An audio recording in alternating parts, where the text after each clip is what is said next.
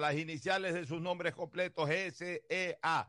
Sistema Emisoras Atalaya Radio, seria, emotiva, altiva. Por eso Atalaya cada día más líder, una potencia en radio y un hombre que ha hecho historia, pero que todos los días hace presente y proyecta futuro. En el Día de los Ecuatorianos, este es su programa matinal, la hora del pocho de este día de las dos canillas. Hablando de canillas, la parte de atrás de las canillas, los gemelos, tengo mi gemelo en la vinagreta, mi gemelo izquierdo, la pierna con la que juego fútbol, aunque hace tiempo que estoy jugando muy poco fútbol ahora. Más estoy jugando tenis, tampoco puedo jugar ni tenis ni fútbol. Ayer parece que ya me desgarré ahí alguna fibrita del gemelo izquierdo y a parrilla, cosa que no hay cosa que deteste más que no poder hacer deporte por una lesión, a pesar de que caliento, que tomo las precauciones, pero igual tengo 56, voy para 57 años y no es lo mismo el cuerpo ahora que antes. Pero bueno, les lo dije porque hoy es Día de las Dos Canillas, hoy es martes 11 de octubre, el post fiestas de Guayaquil, feriado nacional por la fiesta de Guayaquil. El 9 fue la fiesta de los 202 años de independencia, ayer fue el feriado eh, que deriva de aquel magno momento y ahora sí estamos para iniciar esta, yo no diría tan corta semana, la gente dice corta, corta cuando son dos días feriados y tres de trabajo. Igual cuatro días son cuatro días pesaditos, como todos los días en que se trabaja, pero que con mucho gusto y con mucho honor nosotros aquí lo desarrollamos. El saludo de nuestros contertulios, Fernando Mundo Flores, Marín Farfloma, y también de Ricardo Ron Vélez, Don Richard, Vamos a saludar primero con Fernando Edmundo Flores Marín Floma, cuando ya comienza a definirse eh, ya ubicaciones eh, mucho más claras, tanto en Liga Pro como en Copa Ecuador, que a propósito esta semana no se jugará, la próxima semana se define. Eh, Liga Pro, yo diría que la pelea queda concentrada en dos equipos realmente. En Sociedad Deportiva Aucas, que a pesar de que ha dejado votado cuatro puntos en el camino no programados, siempre es difícil aterrizar, siempre es difícil. El último, eh, el último esfuerzo a veces se complica un poquito, pero todos jugaron para Sociedad Deportiva Aucas. Ahora sí hay que decirlo, todos jugaron para Sociedad Deportiva Aucas. Sigue siendo y de largo el candidato uno a ganar la etapa, aún perdiendo contra Barcelona por su gol diferencia. Si es que el Aucas gana su último partido en el estadio eh, de Chillogallo, en el estadio Gonzalo Pozo, si Aucas gana su último partido, que si no me equivoco es contra Gualaceo, me parece, Aucas está en la final y por primera vez va a estar en Copa Libertadores, aunque yo creo que esto ya está prácticamente confirmado, si no es como, como campeón o vicecampeón, como tercero en el acumulado, creo que ya Aucas, aunque aún en el acumulado, si Católica eh, aprieta un poquito, Católica puede llegar a la, a la final, lo desplaza de ese cupo al Aucas y la misma Liga de Quito, si es que el Aucas no se aplica y, pierde los dos partidos que quedan, también la Liga Deportiva Universitaria de Quito todavía matemáticamente tendría alguna posibilidad de darle alcance al Aucas. Pero yo lo que creo es que el Aucas tiene la primera opción para ganar la etapa y una segunda opción dependiendo.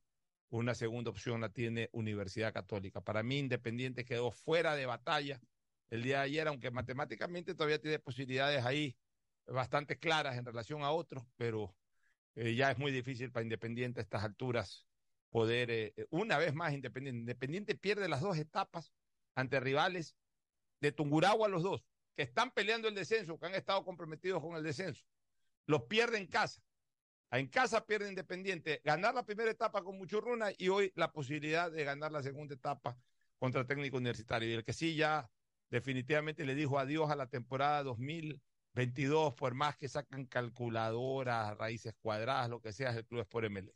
Creo que con el empate en Quevedo, Emelec resignó totalmente sus posibilidades de jugar la final del campeonato y por ende clasificar a Copa Libertadores. Ni siquiera el acumulado le da para una Copa Libertadores. Por tanto, ya en este momento se convierte en insostenible por más contratos que haya firmado. Es absolutamente insostenible la presencia del director técnico español Ismael Rescalvo. Le guste o no le guste a Rescalvo, le guste o no le guste al señor Nasib Neme, el señor Rescalvo, terminada la temporada en donde Melé ya no logrará nada, sino por ahí una simple clasificación a la Copa Sudamericana, el señor Rescalvo tendrá que presentar la renuncia, porque ya su situación es absolutamente insostenible. O sea, más allá de un contrato, no hay una mínima razón siquiera para sostener su presencia en el Club Sport Emelec. El saludo de Fernando Edmundo Flores Marín Ferfloma al país. Fernando, buenos días. Eh, buenos días con todos, buenos días, Pocho, buenos días, Ricardo. Ayer, eh, en este fin de semana, hubo fecha sorpresa. O sea, todos jugaron, dependiendo de cómo lo mires, jugaron para todos. Pero algunos no jugaron para sí mismos, y es el caso de Melec. Melec le jugaron todos, pero Melec no jugó para si sí mismo. Melec ganaba los cuatro puntos que perdió en estas dos fechas, Melec estuviera ya ahorita prácticamente a punto de, de, de, de ganar la etapa.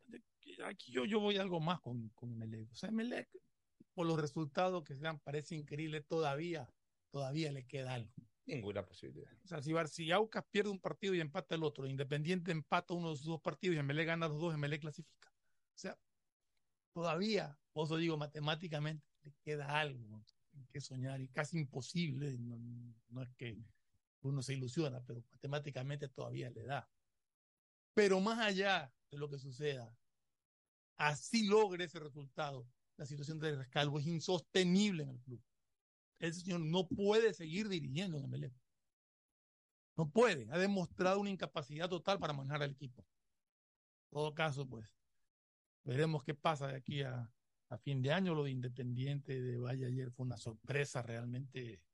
Eh, todos pensaban que Independiente iba a ganar y que el próximo domingo el partido entre Macará y, y técnico iba a, a decidir quién bajaba. Ya el técnico para mí salvó la categoría. Ayer salvó la categoría y ahora la pelea está entre Macará y Cumbayá. Así es. Que juega Cumbayá con 9 de octubre y Macará juega con técnico universitario.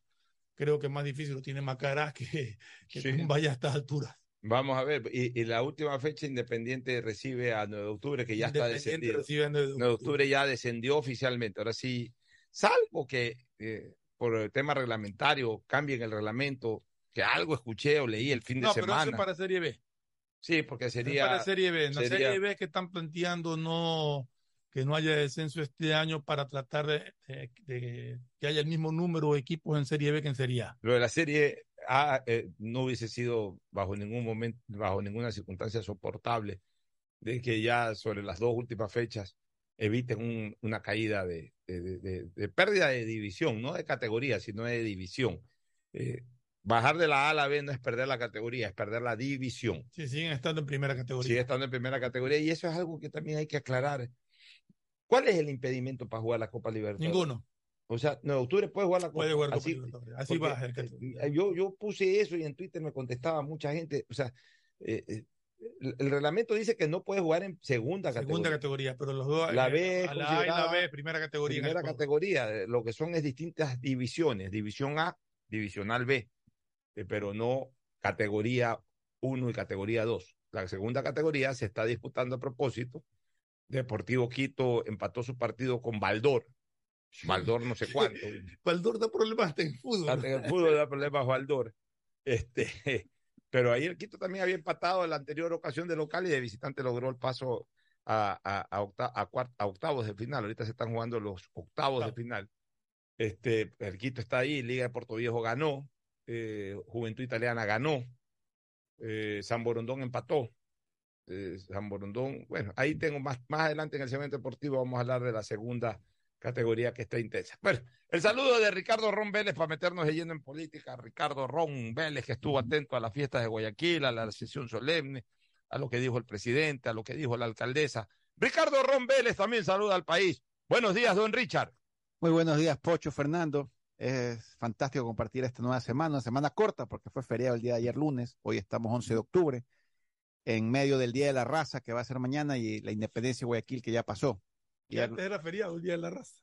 Claro, era feriado el Día de la Raza. Yo, yo pienso que debería mantenerse ese día porque es el descubrimiento de América. Bueno, el supuesto descubrimiento de América de Cristóbal Colón, esa es una teoría que tiene muchas leyendas urbanas, pero igual es un día importante para nosotros los americanos, los que vivimos en esta parte del mundo.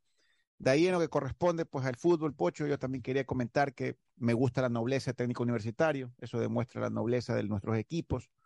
Lo más fácil era entregarse, pero veo que los muchachos del técnico le metieron todo el ñeque y parece que los independientes lo subestimaron.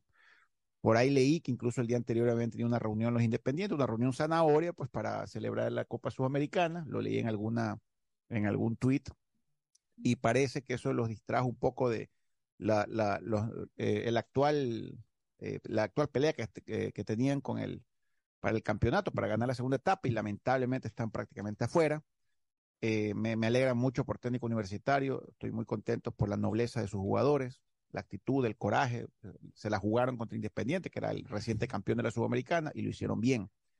Por cierto, me da mucha pena 9 de octubre, yo todavía recuerdo el 9 de octubre de Don Omar Quintana hace casi cuatro décadas, un 9 de octubre poderoso, potente, dos veces jugó Copa Libertadores, dos veces vicecampeón del Ecuador, Osni Oliveira, los hermanos Cubi, Hamilton Carlos, Carlos Ruiz el arquero, el Potro Muñoz, etcétera, etcétera.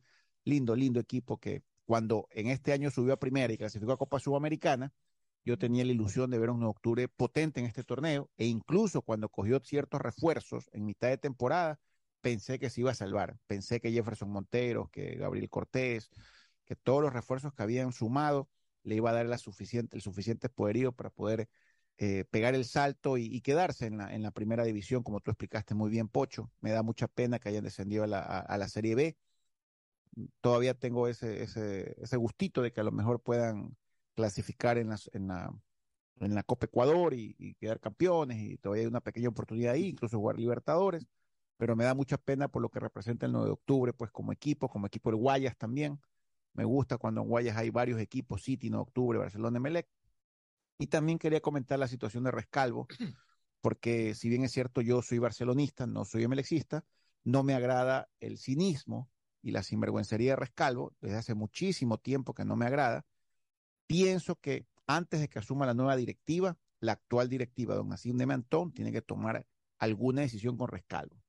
Tengo entendido, porque he conversado con dirigentes de Melec, que hay que pagarle un milloncito de dólares al señor Rescalvo si se le termina unilateralmente el contrato a la fecha de hoy, porque él tiene un año más de contrato hasta diciembre del 2023, si no me equivoco, Fernando pero realmente eh, yo quiero sacar a relación la actitud de Célico, que Célico, por ejemplo, vio que el equipo estaba mal, que el equipo no funcionaba, y él puso la cara para, para que el equipo no sufra, porque el equipo estaba sufriendo, pidió que le paguen hasta el fin de mes, a fin de año, perdón, hasta diciembre sus emolumentos, y resignó a no cobrar el siguiente año, a pesar de que tenía legítimo derecho por el contrato firmado. Me parece una actitud noble de parte del señor Célico, pero no veo, no percibo, no siento el tufo de la misma actitud noble con el señor Rescalvo, mi estimado Pocho. Bueno, ahí ya problema de ricos, como se dice en términos populares.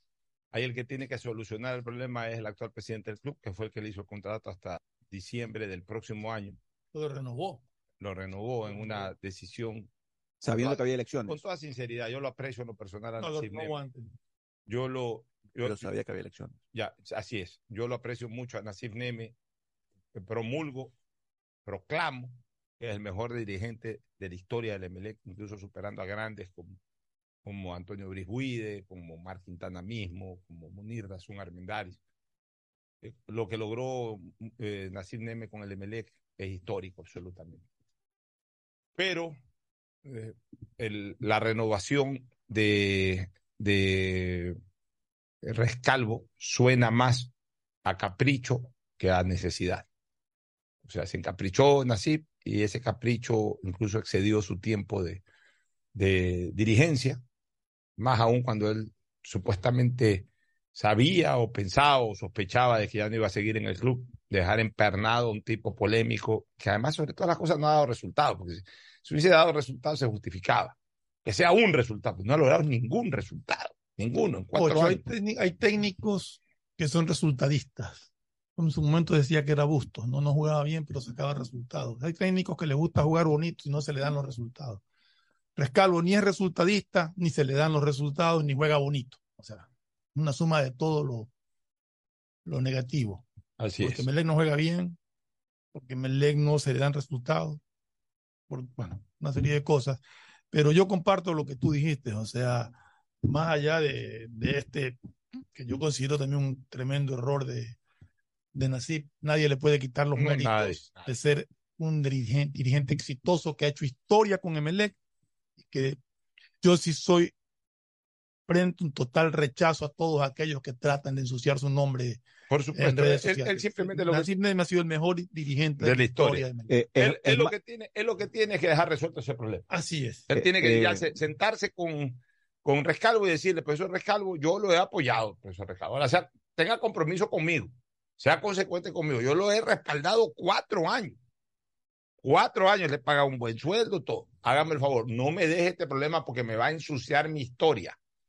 Usted no tiene nada que perder, va a perder unos cuantos X cantidad de, dólares. Usted es un profesional, seguramente lo van a contratar y todo. A mí me va a dejar guindado en la historia. Todo lo que yo he hecho me lo está borrando con, con su presencia un año más. Si usted es consecuente conmigo, por favor, renuncie usted solito. Eh, si es de pagarle dos, tres meses, hagamos una cláusula de una vez de rescisión de dos, tres meses que se le pague. Ahora, si no quiere renunciar, profesor, se le viene la hinchada encima, se le viene la nueva dirigencia encima y a lo mejor usted va a poder cobrar, pero, pero va a tener serios problemas incluso de carácter social en el Ecuador. Porque la hinchada no lo aguanta más y lo justo, lo lógico que usted se retire. No ha dado éxito. Ah, ah. No, no, no, no hay discurso. O sea, ya usted cualquier cosa que diga la gente no le va a querer porque no, y, y ya ha estado cuatro años, o sea, más que un tiempo para que, para que dé resultados. Pero bueno, Aparte, a político. sí, sí, aparte el desprestigio a nivel mundial, mi estimado Pocho, para que algún otro equipo lo vuelva a considerar, ¿no? Porque a ningún equipo Ah, de fútbol del mundo le gusta ese tipo de Ah, actitudes. no, es que Rescalvo tiene que saber una cosa. A lo mejor, o sea, Rescalvo no va a seguir en Emelec. Es que es importante que le digan esto. Rescalvo no va a seguir en Emelec, lo van a sacar. Lo que pasa es que eh, lo que esperamos es que su salida sea blanda, sin, sin conflicto, de común acuerdo, por iniciativa incluso de él. Pero si Rescalvo no quiere salir a las buenas, lo van a sacar. Se va a meter en una en, en un conflicto o él va a plantear un conflicto legal, sí, va, va a plantear un conflicto legal. Saldrá MLE del problema del conflicto legal, pero la campaña que se le va a hacer internacionalmente incluso de considerarlo, si que se pone en ese plano un técnico indelicado, un técnico fracasado, de eso no se salva. Vamos a ver quién lo coge en Sudamérica. Y a España irá de asistente del asistente. Entonces, de una vez, que también Rescalvo sepa que aquí se va a jugar su futuro como profesional, porque de que se le va a iniciar una campaña donde no se vaya por las buenas, se le va a iniciar una campaña diciendo lo que es, aquí nadie le va a inventar nada, que es un técnico indelicado y un fracasado. Y eso va a trascender internacionalmente. Hoy día no hay cómo esconder las, cosas a nivel internacional. Las redes, las redes sociales vuelan por todos lados. Entonces, a Rescalvo no le conviene ni siquiera económicamente forzar su permanencia en el MLE. Porque de que se le viene una campaña, se le va a venir una campaña de desprestigio en lo profesional, no en lo personal, en lo personal él merece todo el respeto del mundo, pero en lo profesional. Si él no actúa con seriedad, con decencia, con delicadeza, agradeciendo el apoyo que se le ha dado en un club, aflojando el cargo para permitir que Emelec se pueda reoxigenar en el cuerpo técnico, igual lo van a sacar. Cualquiera que venga no tiene cómo sostenerlo. No tiene cómo sostenerlo. Y es más, yo creo que antes de las elecciones los tres, te, los tres dirigentes tienen que hacer una promesa pública que lo van a sacar cueste lo que Bueno, cueste. ya han manifestado los, los candidatos que ninguno lo quiere. Ya, ¿no? Pero no es solamente que no lo quieren, sino que lo van a sacar. Ese- yo, yo de socio del MLE pongo esa condición. A- a- me prometen que va a salir. Si los tres prometen, ahí elijo cuál- por cuál elegir. Pero es condición sin ecuador la promesa de que se va. Porque no se puede permitir que un entrenador. ¿Sabes lo que a mí me molesta de Rescalvo? Ya me fuimos de largo con el fútbol, pero bueno, ya vamos a entrar en política. ¿Sabes lo que a mí me molesta de Rescalvo? Es la irresponsabilidad. El, perdóname que use esta frase vulgar, eh, pero hasta en política se la ha usado. Ese quechuchismo. Ah, saco el de aquí, hago el cambio de allá. eh, Como que no tengo presión por ganar. Como que no siento la presión. No hay peor cosa en el deporte. Escúchame una cosa, Fernando. Al menos en la gente que ha sido ganadora. No hay peor cosa en el deporte que sentir de que no, no tienes el compromiso, la presión de ganar, sino que ahí pase lo que pase. No. O sea, por último, estrellate por lograr el éxito y te estrellas. Bueno, o sea, que hizo lo posible. Ya se abrió demasiado en un momento, puchica, tomó una decisión equivocada, pero por ganar. Pero eso de que estás necesitando ganar y sacas a García, sacas a Rodríguez, eso es una irresponsabilidad, Fernando. Eso es una, ¿sabes qué? Eso es una traición a la hinchada. Eso es una traición a la ilusión del hincha. Es una traición al club. O sea, eso es, ¿sabes qué? Me importa un bledo. Y por último, eh, el ser campeón o no ser campeón es mi problema, no es problema de ustedes, hago lo que me da la gana, haces lo que te da la gana, te vas a la punta de un cuerno, te vas a la punta de un cuerno. Eso es lo que me molesta. Sí. Pero bueno, vamos a lo, a lo político. ¿Qué les pareció la sesión solemne? Vamos a hablarlo desde lo estético y ya desde lo del contenido político. Cuando hablo de lo estético es ese encuentro que en algún momento se esperaba, en algún acto de estos, entre el actual presidente de la República, Guillermo Lazo Mendoza, y el exalcalde de Guayaquil, Jaime Nebot, de quien sabemos que más allá de que tuvieron en su momento una espléndida relación personal y que además comenzó siendo una espléndida relación política, al punto que el que lo auspicia a Lazo para que se meta a la política es el Partido Social Cristiano y concretamente Nebot, el año 2013. Luego hubo un divorcio político, también hubo un absoluto distanciamiento personal, que encontró un reencuentro, que consolidó un, un reencuentro eh, previo a las últimas elecciones presidenciales, que producto de ese reencuentro hubo un triunfo electoral, pero que a partir del el inicio de la gestión de Guillermo Lazo, unos días antes, el mismo día en que arrancó la tarea legislativa actual, se volvió a, a fisurar esa relación y ahora sí parecería que es una fisura definitiva, una fractura definitiva. Pero en algún momento se iban a encontrar y se encontraron en la sesión del 9 de octubre. Eh, mérito para los dos, guardaron la compostura y estuvieron a la altura de lo que se estaba en ese momento celebrando, que es una sesión solemne de Guayaquil. Se saludaron fríamente, hola, ¿qué tal? ¿Cómo está, señor presidente? ¿Qué tal? Eh, no se miraron mucho a los ojos, pues se dieron la mano cordialmente. Digamos cordialmente, aunque fríamente. Se dieron la mano. La primera dama de la nación, que dicho sea de paso, debe, debe haber sido también muy amiga del exalcalde, y el exalcalde debe haber sido muy amiga de la primera dama de la nación. Ella pues no tiene por qué estar eh, o por qué ser perjudicada por las relaciones políticas de, su esposo. Saludó como se saludan amigos, pues, con un beso en la mejilla con, el alcalde. Entonces, todo eso eh, fue grato porque de alguna manera eh, eh, mostró altura en dos políticos que fueron muy amigos y que hoy son absolutos adversarios políticos e incluso hoy no, no disfrutan de la amistad. Y eso fue grato. Ahí cabe el término, Pocho, lo cortés no quita lo, lo valiente. cortés no quita lo valiente. Bien por Guayaquil, bien por ellos. Hemos visto muchos escenarios en donde eh, las distancias políticas han hecho incluso que se, se nieguen el saludo o se muestren absolutamente distantes. No miro para allá ni miro para acá. Bien por Lazo, bien por Nebot, se saludaron, cordial aunque fríamente.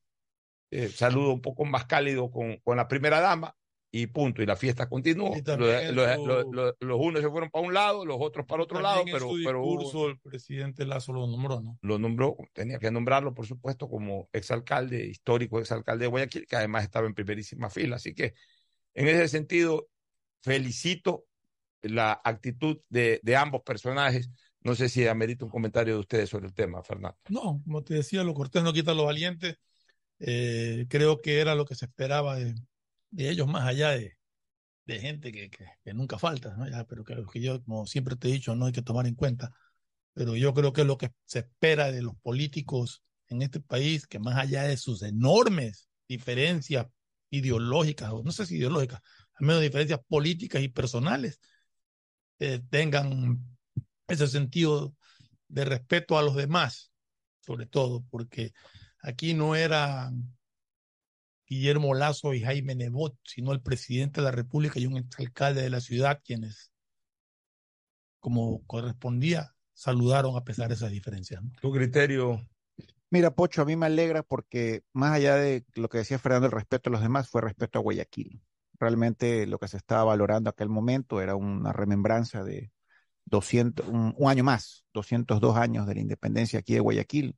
Perdón, eran 202 años, 202. me parece. 202 años de independencia de Guayaquil y como que no era el momento adecuado para sacar a la luz ninguna diferencia, porque todos sabemos que existen profundas diferencias eh, críticas, ha habido de parte y parte, ha habido críticas, resentimientos, quizás rencores, etcétera, etcétera, pero yo sí me alegro que han respetado a la ciudad de Guayaquil, que lo más lógico hubiera sido no invitarlo al presidente, o el presidente haber armado su evento en otro lado, en la gobernación. Como lado. lo solía hacer el expresidente Correa. Hay voy. que decir las cosas como voy. son. Armaba cuarto aparte, como se dice. Así es.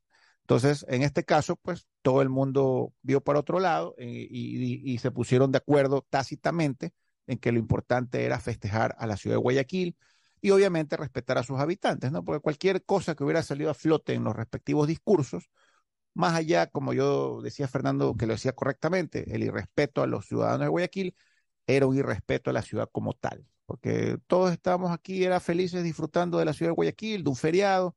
Yo creo que hay varios momentos adecuados para poder endilgar cualquier tipo de, crítica o, subsanar diferencias, pero este no lo era definitivamente. Ya, eso por un lado. Por otro lado, y lo correlaciono con una noticia de última hora, la renuncia de Pipo Lazo, del señor Leonardo Lazo, Lazo con una sola S, este secretario general de comunicación, SECOM, le llaman ahora, le han puesto una letra de más, pero el funcionamiento es lo mismo. Antes era SECOM, ahora es SECCOM. Con doble C.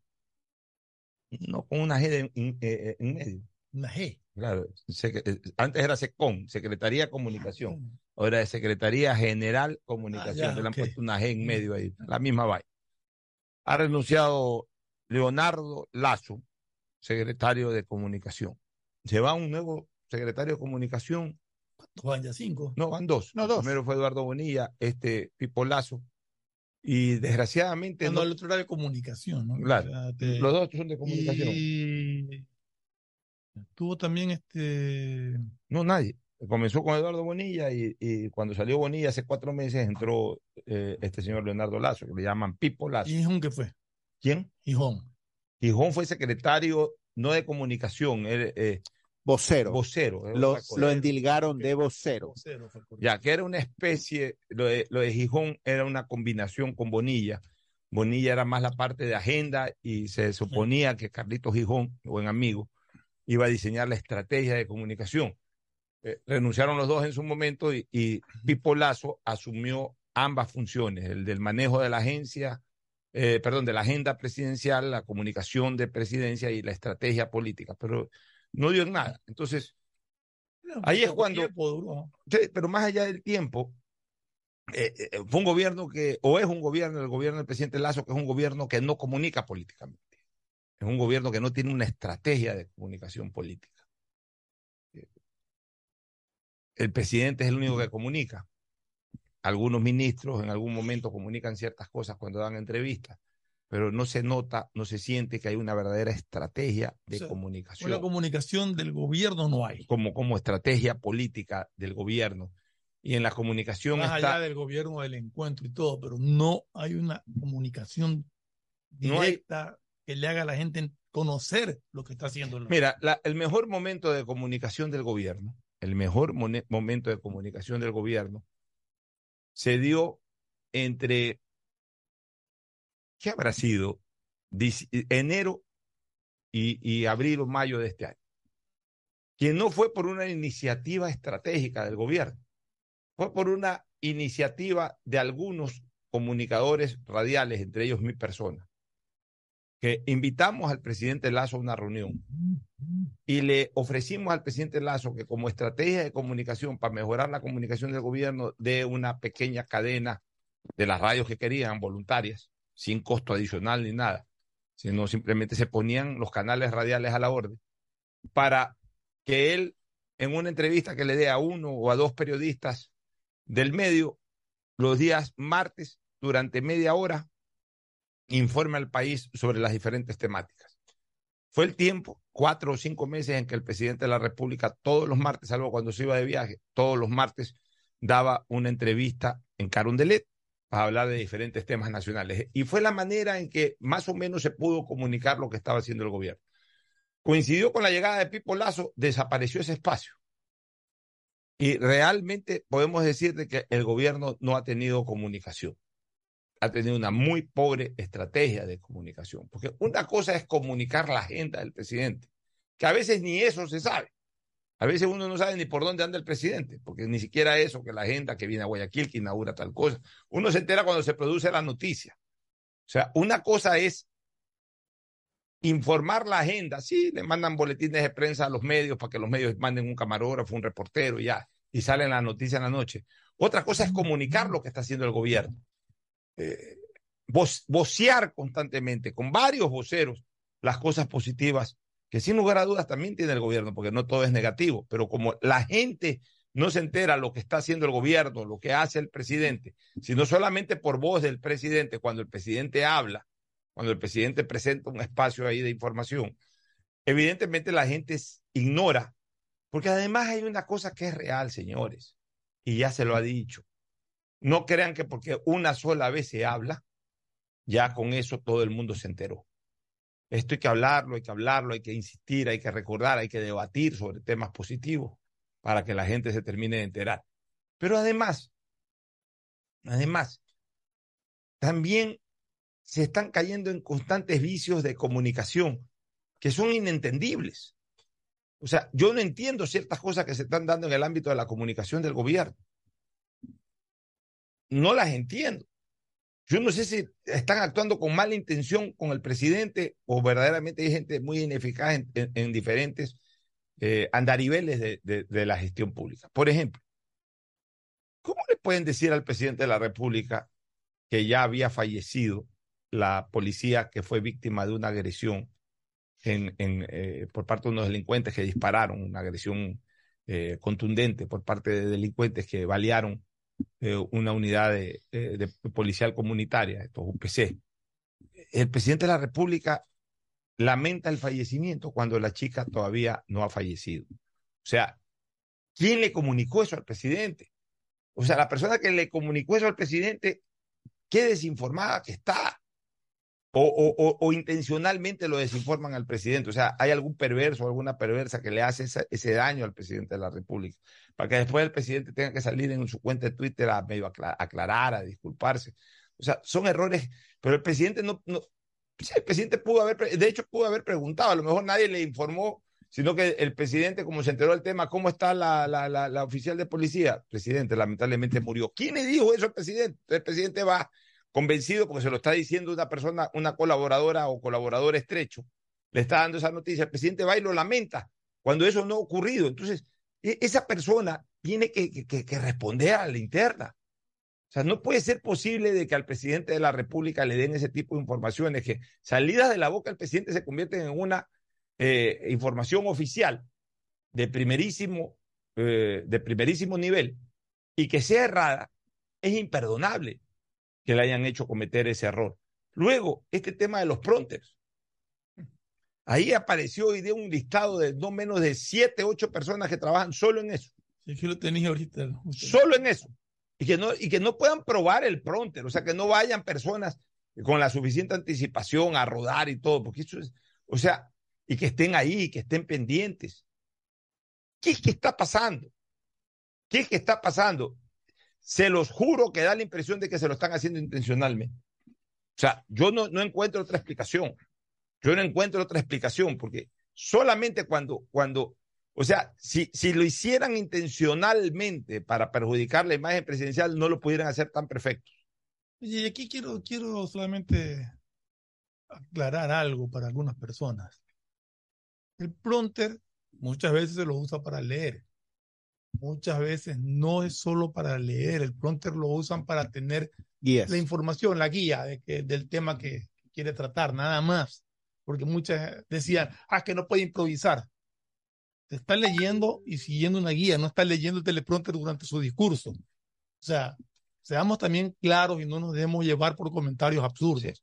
Simple y llanamente está la guía del tema seguridad. Entonces él habla sobre el tema de seguridad, pero más abajo está la guía que le dice que está el tema.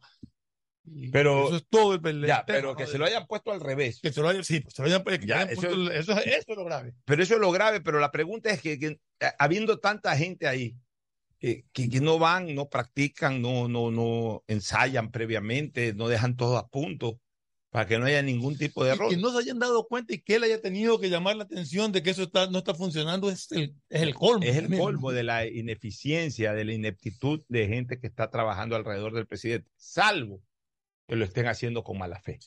O sea, ya llega un momento en que es tan perfecto el error, valga la, eh, la eh, antología del tema, es tan perfecto el error que parecería intencional y no casual. Bueno, Pocho, Fernando, ¿y quién quita que justamente ese error, el del teleprompter y la información del oficial de policía que acabas de mencionar, es lo que le ha costado la renuncia al secretario de Comunicación? Por eso lo correlaciono de alguna manera. yo quizás no lo sabemos, quizás nunca lo sabremos, pero probablemente al presidente le molestó muchísimo esa situación y por esa situación le pidió la renuncia. Estoy lucubrando, estoy presumiendo, quiero ser muy claro en ese aspecto, porque como, como decía un viejo programa Coincidencias en Pascuales, renuncia supuestamente de manera voluntaria, pues el, el señor este Lazo. Le, Pipo Lazo, Pipo es el apodo que le decían Pipo Lazo, dos días después de un No evento. es pariente, por si acaso. Sí, no es pariente, no es pariente para nada. Eh, incluso es con una sola S, Es es más ahorrativo el hombre. Entonces, eh, probablemente es por eso. Ahora, en el caso particular de la comunicación como tal del gobierno, Pocho, aquí muchísimas ocasiones nosotros en nuestro programa Calor Político también hemos criticado esta situación de la comunicación. Eh, voy a hablar por mí. Yo siento a veces que el, el- el señor presidente Guillermo Lazo Mendoza está desconectado de su propio gobierno. A veces siento que él menciona situaciones, expresa cosas, cuenta novedades que no tienen que ver con el gobierno o que no hay seguimiento de sus ministros. Incluso veo algunos ministros que tratan como que de adivinar lo que el presidente Lazo piensa respecto a un tema para tratar de dar declaraciones al respecto. Y, esto es como una empresa comercial. El gobierno nacional es una empresa comercial. Así sea por decir un supermercado. Tienen que manejar una publicidad y una, y una forma de llegar a todos los ecuatorianos para que estos ecuatorianos conozcan el producto que se está ofreciendo. En este caso, el gobierno sí tiene serias deficiencias en llegar hasta el último de los ecuatorianos, eh, porque el Ecuador no es solamente, con todo respeto, Guayaquil y Quito, pues el Ecuador es todo el Ecuador, son 24 provincias a nivel nacional, y el televisión o dos canales de televisión. O sea, hay un, decenas, cientos de medios de comunicación a nivel nacional que tienen que recibir la información del gobierno nacional de manera general para en base a eso poder este, comunicárselo a las personas. Yo creo que todo ecuatoriano, todo compatriota tiene ganas y deseos de saber exactamente qué novedades existen y cómo marcha el gobierno del país, sea el gobierno que sea. Y en algún momento nos quejamos de que en algún gobierno pasado, específicamente el presidente Rafael Correa, había una nube, era, era una ola, un tsunami de comunicación diario, o sea, uno se sentía ya pero avasallado por la comunicación y ahora hemos pasado a un extremo. Eh, mi papá decía desde muy chiquito, me decía que los extremos son malos, siempre hay que buscar términos medios. Y hemos pasado a una comunicación que no es suficiente, por lo menos para mí, no es suficiente, es muy escasa para yo realmente saber qué está pasando en las diferentes áreas del Estado. Bueno, ahora vamos a hablar del contenido ya de los discursos, habló la alcaldesa habló el presidente. Los dos se concentraron en el, en el principal problema que tiene Guayaquil, que es el tema de la inseguridad, es un problema además nacional. Pero está bien, cada quien hace su esfuerzo en la medida de las posibilidades, pues los dos representan al Estado, el uno al Estado central, el otro al Estado seccional. El uno tiene la competencia de la seguridad, que es el Estado central, el otro se presenta como que ayuda o como que apoya en la medida de, también de sus posibilidades. Todo está bien. Pero definitivamente Ecuador y Guayaquil necesitan una solución definitiva a este tema. A veces menos palabras sobre lo mismo y ya más acciones. Necesitamos que hayan más acciones, acciones más contundentes. Todo está bonito. Las palabras se las lleva el viento, pero son las acciones las que consolidan resultados. Lo que pasó el día sábado, si no me equivoco, viernes, en esa, eh, en ese UPC se llama, ¿no? UPC. Unidad Policial Comunitario, en Socio Vivienda 2, que además es la segunda vez que has agredido ese mismo y, y convertir en un antes y después el funcionamiento o la operatividad de la Policía Nacional. En primer lugar, nosotros nos solidarizamos, como no puede ser de otra manera, con la chica, con la oficial de policía, muy joven, dicho sea de paso, 23, 24 años creo que tiene esta chica, pues yo la trato así, la señorita, la chica, la joven policía, desgraciadamente eh, blanco de esta agresión mortal por parte de los delincuentes. Rezamos para que eh, pueda salvar su vida. Eso es lo que deseamos ansiosamente, que pueda salvar su vida. Que por supuesto, y dicho sea de paso, no es una agresión de género, por si acaso, ah, porque ya salieron también ya algunas mujeres. Ahora todo lo que es con mujer, no, ella estuvo de turno ahí, si estaba un hombre también le daban bala. O sea, eso no tiene nada que ver con que era una mujer o que es un hombre, no. Eh, cualquiera que haya estado ahí vestido de policía, hombre o mujer, recibía los balazos que recibió. Los delincuentes no fueron a dar bala porque era una mujer eh, y no lo hubiesen hecho si que fuera un hombre. No, los delincuentes fueron a dar bala por una sencilla razón, porque se aprovechan, le tienen hambre ahorita a la policía o lo que sea, y se aprovechan de cómo están los UPC, absolutamente desprotegidos, eh, máximo con una persona ahí. Entonces, vamos a joder a los policías y pa, pa, pa, pa. Le cayó balazo al policía o a la policía, no importa cumplieron su objetivo. Vi una noticia de que habían sido capturados. Los... Ya, ya fueron capturados. Pero, pero queremos el seguimiento de qué va a pasar con estos individuos, porque eh, eso eh, es intento de asesinato. Así es, queremos ese seguimiento, como queremos el seguimiento de los delincuentes que fueron capturados, cuando, eh, de los que mataron a Fiscalito, al, al fiscal Exacto. ahí en el Parque de la Merced. Ya, pero indistintamente de aquello, Fernando, tenemos esos UPC, que son edificaciones, cómodas o no, pues son edificaciones. Voy a tomar la palabra de lo que dijo la alcaldesa y en eso le doy la razón y si estoy de acuerdo. Ecuador, y Guayaquil está en guerra. Guayaquil está en guerra. Hay mucha gente que la ha interpretado como que eh, tenemos que salir a matarnos todas las calles. Yo quiero darle otra interpretación a eso de Guayaquil está en guerra. Que Guayaquil tiene que estar en una vigilia absoluta pero una vigilia estructurada. Eso para mí es Guayaquil está en guerra. El problema es que no hay esa vigilia y mucho menos estructurada. Entonces, sí, estamos en guerra porque los delincuentes nos han planteado la guerra, nos han declarado la guerra. Están en guerra los delincuentes, pero más bien el Estado central, los, estados, los estados seccionales no pueden responder a esa guerra planteada por, por la delincuencia. Entonces, es momento de que entremos en guerra, sí, pero entremos en guerra para estructurar nuestra defensa. O sea, no puede ser de que los UPC sean meros edificios convertidos en casetas y no en mini cuarteles, como debería de ser. O sea, diferenciemos lo que es una caseta de lo que es un mini cuartel. No importa el tamaño del UPC. Puede ser una carpa o puede ser un edificio, como lo son. Pero diferenciemos lo que es una caseta de un mini cuartel. Una caseta es lo que ocurrió en, en, en, en eh, socio vivienda. Una sola persona. En una caseta de seguridad aquí está una persona, en el peor, en el mejor de los casos, dos personas. Una caseta. Una caseta y hay alguien que está cuidando en esa caseta. A veces ese alguien se va al baño, no queda nadie en esa caseta. A veces el que está en esa caseta se va de, la caseta y deja botada la caseta. Una caseta. Eso no es lo que necesita la ciudad ni el país en sus UPC. El problema no es los UPC, son los edificios. En momentos de guerra, hasta carpas necesitamos para que estén. ¿Qué mejor si hay edificios? Cuando hablo de edificios, local cerrado, que si llueve están ahí eh, guarnecidos para la lluvia, que hay un baño, un servicio higiénico, una mesa, una silla para servirse alimentos, lo necesario como para que las personas que estén en ese lugar estén relativamente cómodas. Bueno por eso, bueno por eso. Pero lo que necesitamos es que ahí, ahí funcione un mini cuartel. ¿Y qué es un mini cuartel? Lo que tiene un cuartel. Primero, gente, efectivo. No uno, porque uno lo, lo, lo reduce a caseta. Ahí necesitamos que hayan seis, siete, ocho policías.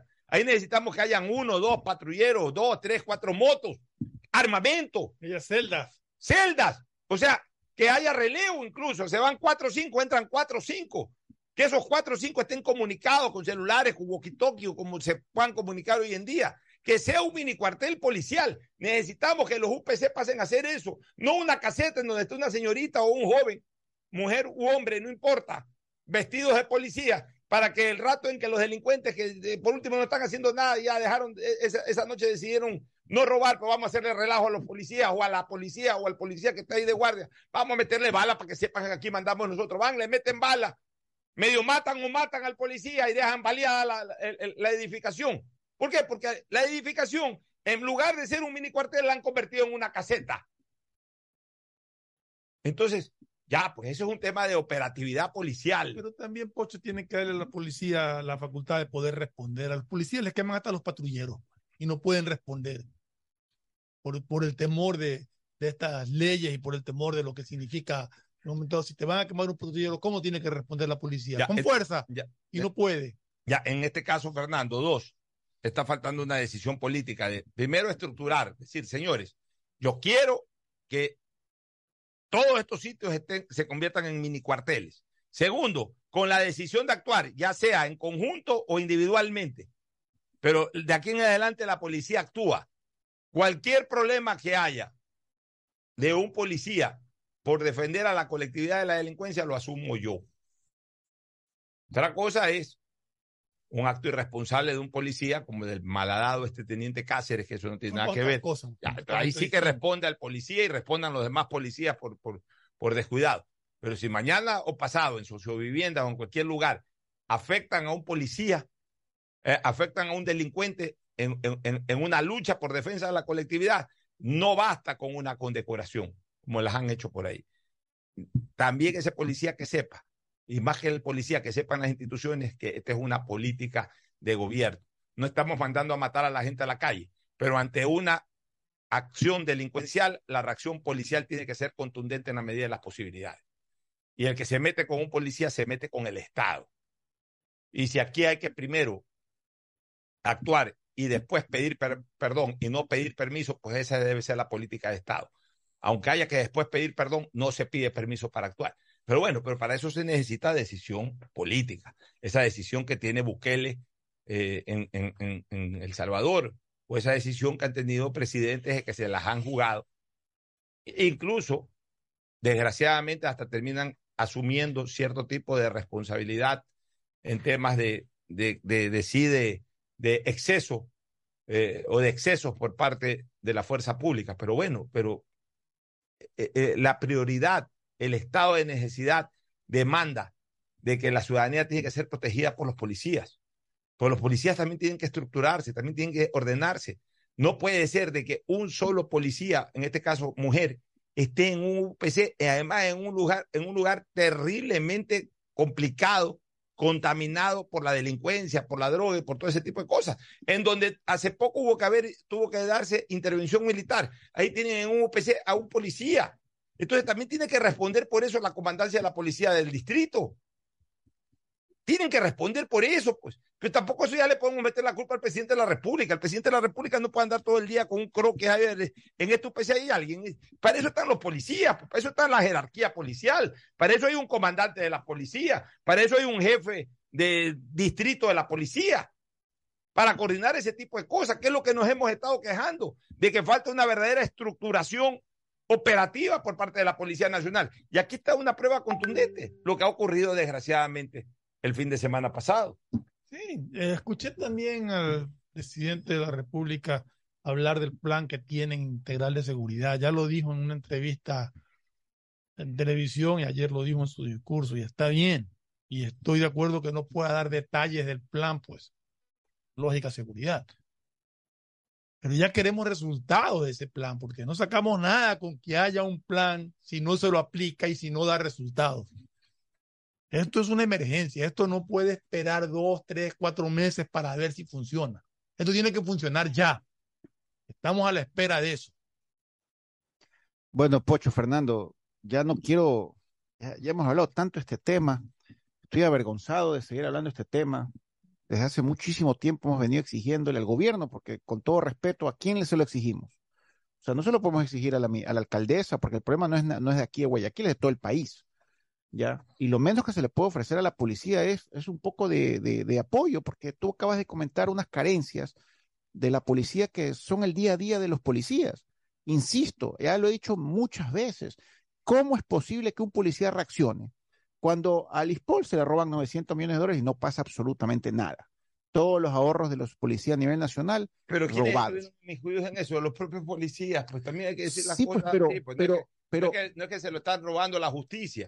A lo mejor la justicia pero no, no hay, prospera. pero no hay un detenido. Está pues, bien, por, por eso, digo, por a lo mejor la justicia no hay un solo detenido. A lo mejor la justicia no prospera en, en, en, detener, en ya, pero, pero ¿quiénes son los que originan eso? Los propios integrantes de una institución, eh, en este caso pública como la Policía claro, Nacional. Miembro, ¿Quiénes eran los miembros del Consejo Directivo del Sport? Policías. Policías y también civiles que, civiles, que, que se aprovecharon y se sobornaron y, co y, coimaron a los policías para eh, llevarse eh, la ya, plata. En este caso que estamos ¿Ya? hablando, Ricardo, es verdad, pueden estar faltando carros, todo, pero ¿a qué, a qué comandancia de policía? o a qué comandancia distrital o a qué comandancia barrial o como tú le quieras llamar, no sé quién esté al frente de, de, de, estos, de estas operaciones policiales. ¿A quién se le ocurre mandar en socio vivienda en, en un UPC a, a, una, a, una, a un solo policía? Pero por supuesto. Una chica de 24 años eso, vestida de policía. Dime una cosa. Eso es un absurdo. No, eso, eso, es una irresponsabilidad. ¿Por qué? Yo prefiero que no haya nadie. Porque roban en la esquina del UPC, esa chica solita va a salir a las una de la madrugada a buscar a, a, a, a una pandilla de tres, cuatro delincuentes. Pero insisto, es una irresponsabilidad. El, el, el presidente ofreció 1.200 millones Ya, pero- para la pero ya, policía. pero ya, Pocho, está por bien. favor, no lo digo yo, lo dijo el presidente de no la importa, República. no importa, Ricardo, está bien, faltan 2.200, faltan 3.500 millones, lo que sea. Pero ¿quién ordena, por ejemplo, que vaya una policía de, de, de, de 23 años, graduada hace un año, a cuidar un UPC? Que, que, eh, más que cuidar el UPC, ¿qué es el UPC? Es el centro policial en donde se da auxilio a la ciudadanía que vive por el sector. A una sola policía. Pocho, eh, que el tiempo no, no importa, porque si está capacitada, está capacitada. El problema es ese. Una sola O sea, si persona. un- ahí tenía el mismo problema. el mismo problema, una sola persona en un sitio donde hace poco estuvo intervenido por el ejército. Ya, entonces ahí cuando uno dice, o sea, ¿dónde está la operatividad, la, la estrategia? O sea, yo se quisiera sentar a todos los generales. Me encantaría, ojalá puedan, pudieran venir algún día algún programa, toditos los generales, ni siquiera te digo coroneles, tenientes mayores, no, los generales, eh, general o generales, explíquenme en esto. ¿Cómo puede estar en un UPC una sola persona? No, que nos faltan recursos, pues perdónenme, o sea, una cosa es que falten recursos, a lo mejor no, no tenemos todo lo ideal, pero tampoco para que esté una persona, o sea, para que esté una persona cierra el UPC. Y preferible mandar un patrullero de vez en cuando, que tampoco va a servir para nada, pero por lo menos no expones a esa sola persona. O sea, es hasta una maldad. Es hasta una maldad mandar a una persona que además está obligada a hacerlo, porque le dice, usted tiene que sentarse ahí, ahí está sentada. A una sola, es una maldad, porque es exponerla al crimen. Y un UPC debería estar sellado con seguridades, con cámaras de televisión externas, internas. Como tú dices, hasta un calabozo debería tener un UPC blindado, para blindado, o sea, por favor, o sea, pero eso. y sobre todo efectivos, pues, pues cinco, seis, eh, eh, eh, eh, y más aún en sectores eh, extremadamente conflictivos. O sea, la verdad es que yo no entiendo a veces la labor de la policía, la manera como eh, diseñan operatividad. Yo estoy profundamente decepcionado, pero profundamente decepcionado. A veces yo no entiendo si es que lo hacen intencionalmente, si es que ya es por incapacidad, por falta de compromiso. O sea, no lo entiendo. A veces yo digo, no, pues yo veo, yo los escucho, veo, no ese general o ese comandante, sí, se está sacando el aire, pero por atrás como que lo boicotean. O sea, no entiendo, no entiendo. Yo no entiendo a veces cuál es verdaderamente el nivel de compromiso que tienen los policías con la sociedad. No digo todos, pero sí una parte. Pero desgraciadamente, basta. Es como un equipo de fútbol, señores. Un equipo de fútbol pueden 10 sacarse la madre, pero si el back centro se vende o no le interesa o le importa un bledo hacer eh, la casita, como se dice, o al arquero, eh, pueden estar los otros sacándose la madre, pero el back centro cuando tenía que marcar se abre para que el otro, el delantero haga gol y pierden 1 a 0. O el arquero eh, comete dos errores de bulto cuando es intencional, a veces puede equivocarse, está bien, pero cuando no tiene compromiso, do, dos errores garrafales y el equipo recibe dos goles y por más que el, el, el resto del plantel se esfuerce, haga goles y todo, digamos, haga todo el trabajo posible, logró hacer un gol, pero sí, dos errores de bulto por falta de compromiso de un defensor o de un arquero, pierdes el partido. Entonces, no es cuestión de que todos estén contaminados, no, porque yo sé que también hay policías comprometidos con la seguridad, comprometidos con su trabajo, pero también hay otros, incluso aquellos que toman decisiones. Debe de haber en niveles de decisión de la policía gente sin compromiso. Entonces, ¿cómo hacemos? ¿Qué hacemos? Por Dios, yo ya no sé qué recomendar. Yo veo a la policía totalmente solitaria, Pocho. La criticamos todos los días, la descabezamos, la desvestimos, la volvemos a vestir, le sacamos la mugre y todo. Pero ponte los zapatos del policía, por favor. Un policía anda con un revólver y, la, y, la, y los delincuentes andan armados hasta los dientes con sus no metralletas. ¿ya? Los policías no tienen chaleco. O sea, tú ves con ciertos policías con chaleco, lo- los de operaciones especiales, GIR, GOE, etcétera, se los ve mejor equipaditos, pero el policía raso anda con unas esposas oxidadas y un, y un revólver. ¿Qué puedes esperar de esa gente que se juegue la vida cuando ve que la indolencia campea en el país y que los políticos, cada uno está por su lado, cada uno está por, le importa un carajo la situación del país, todo el mundo está saciando o está vengándose del otro, puras peleas y disputas, rencores, y todos con sus intereses creados. Insisto, al Ispol se le robaron 900 millones, no hay un detenido en todo en este país, 900, o sea, si se hubiera robado un millón sería escandalizarse. 900 millones de dólares, Pocho, y a nadie le importa. Nadie somete a la justicia para que aprieta a los culpables que están aquí, ¿ah? algunos están aquí, por cierto, no todos están fuera del país. Y los que están fuera del país recién les pusieron eh, Interpol este, difusión roja. Entonces, realmente, ponte los zapatos del policía de a pie.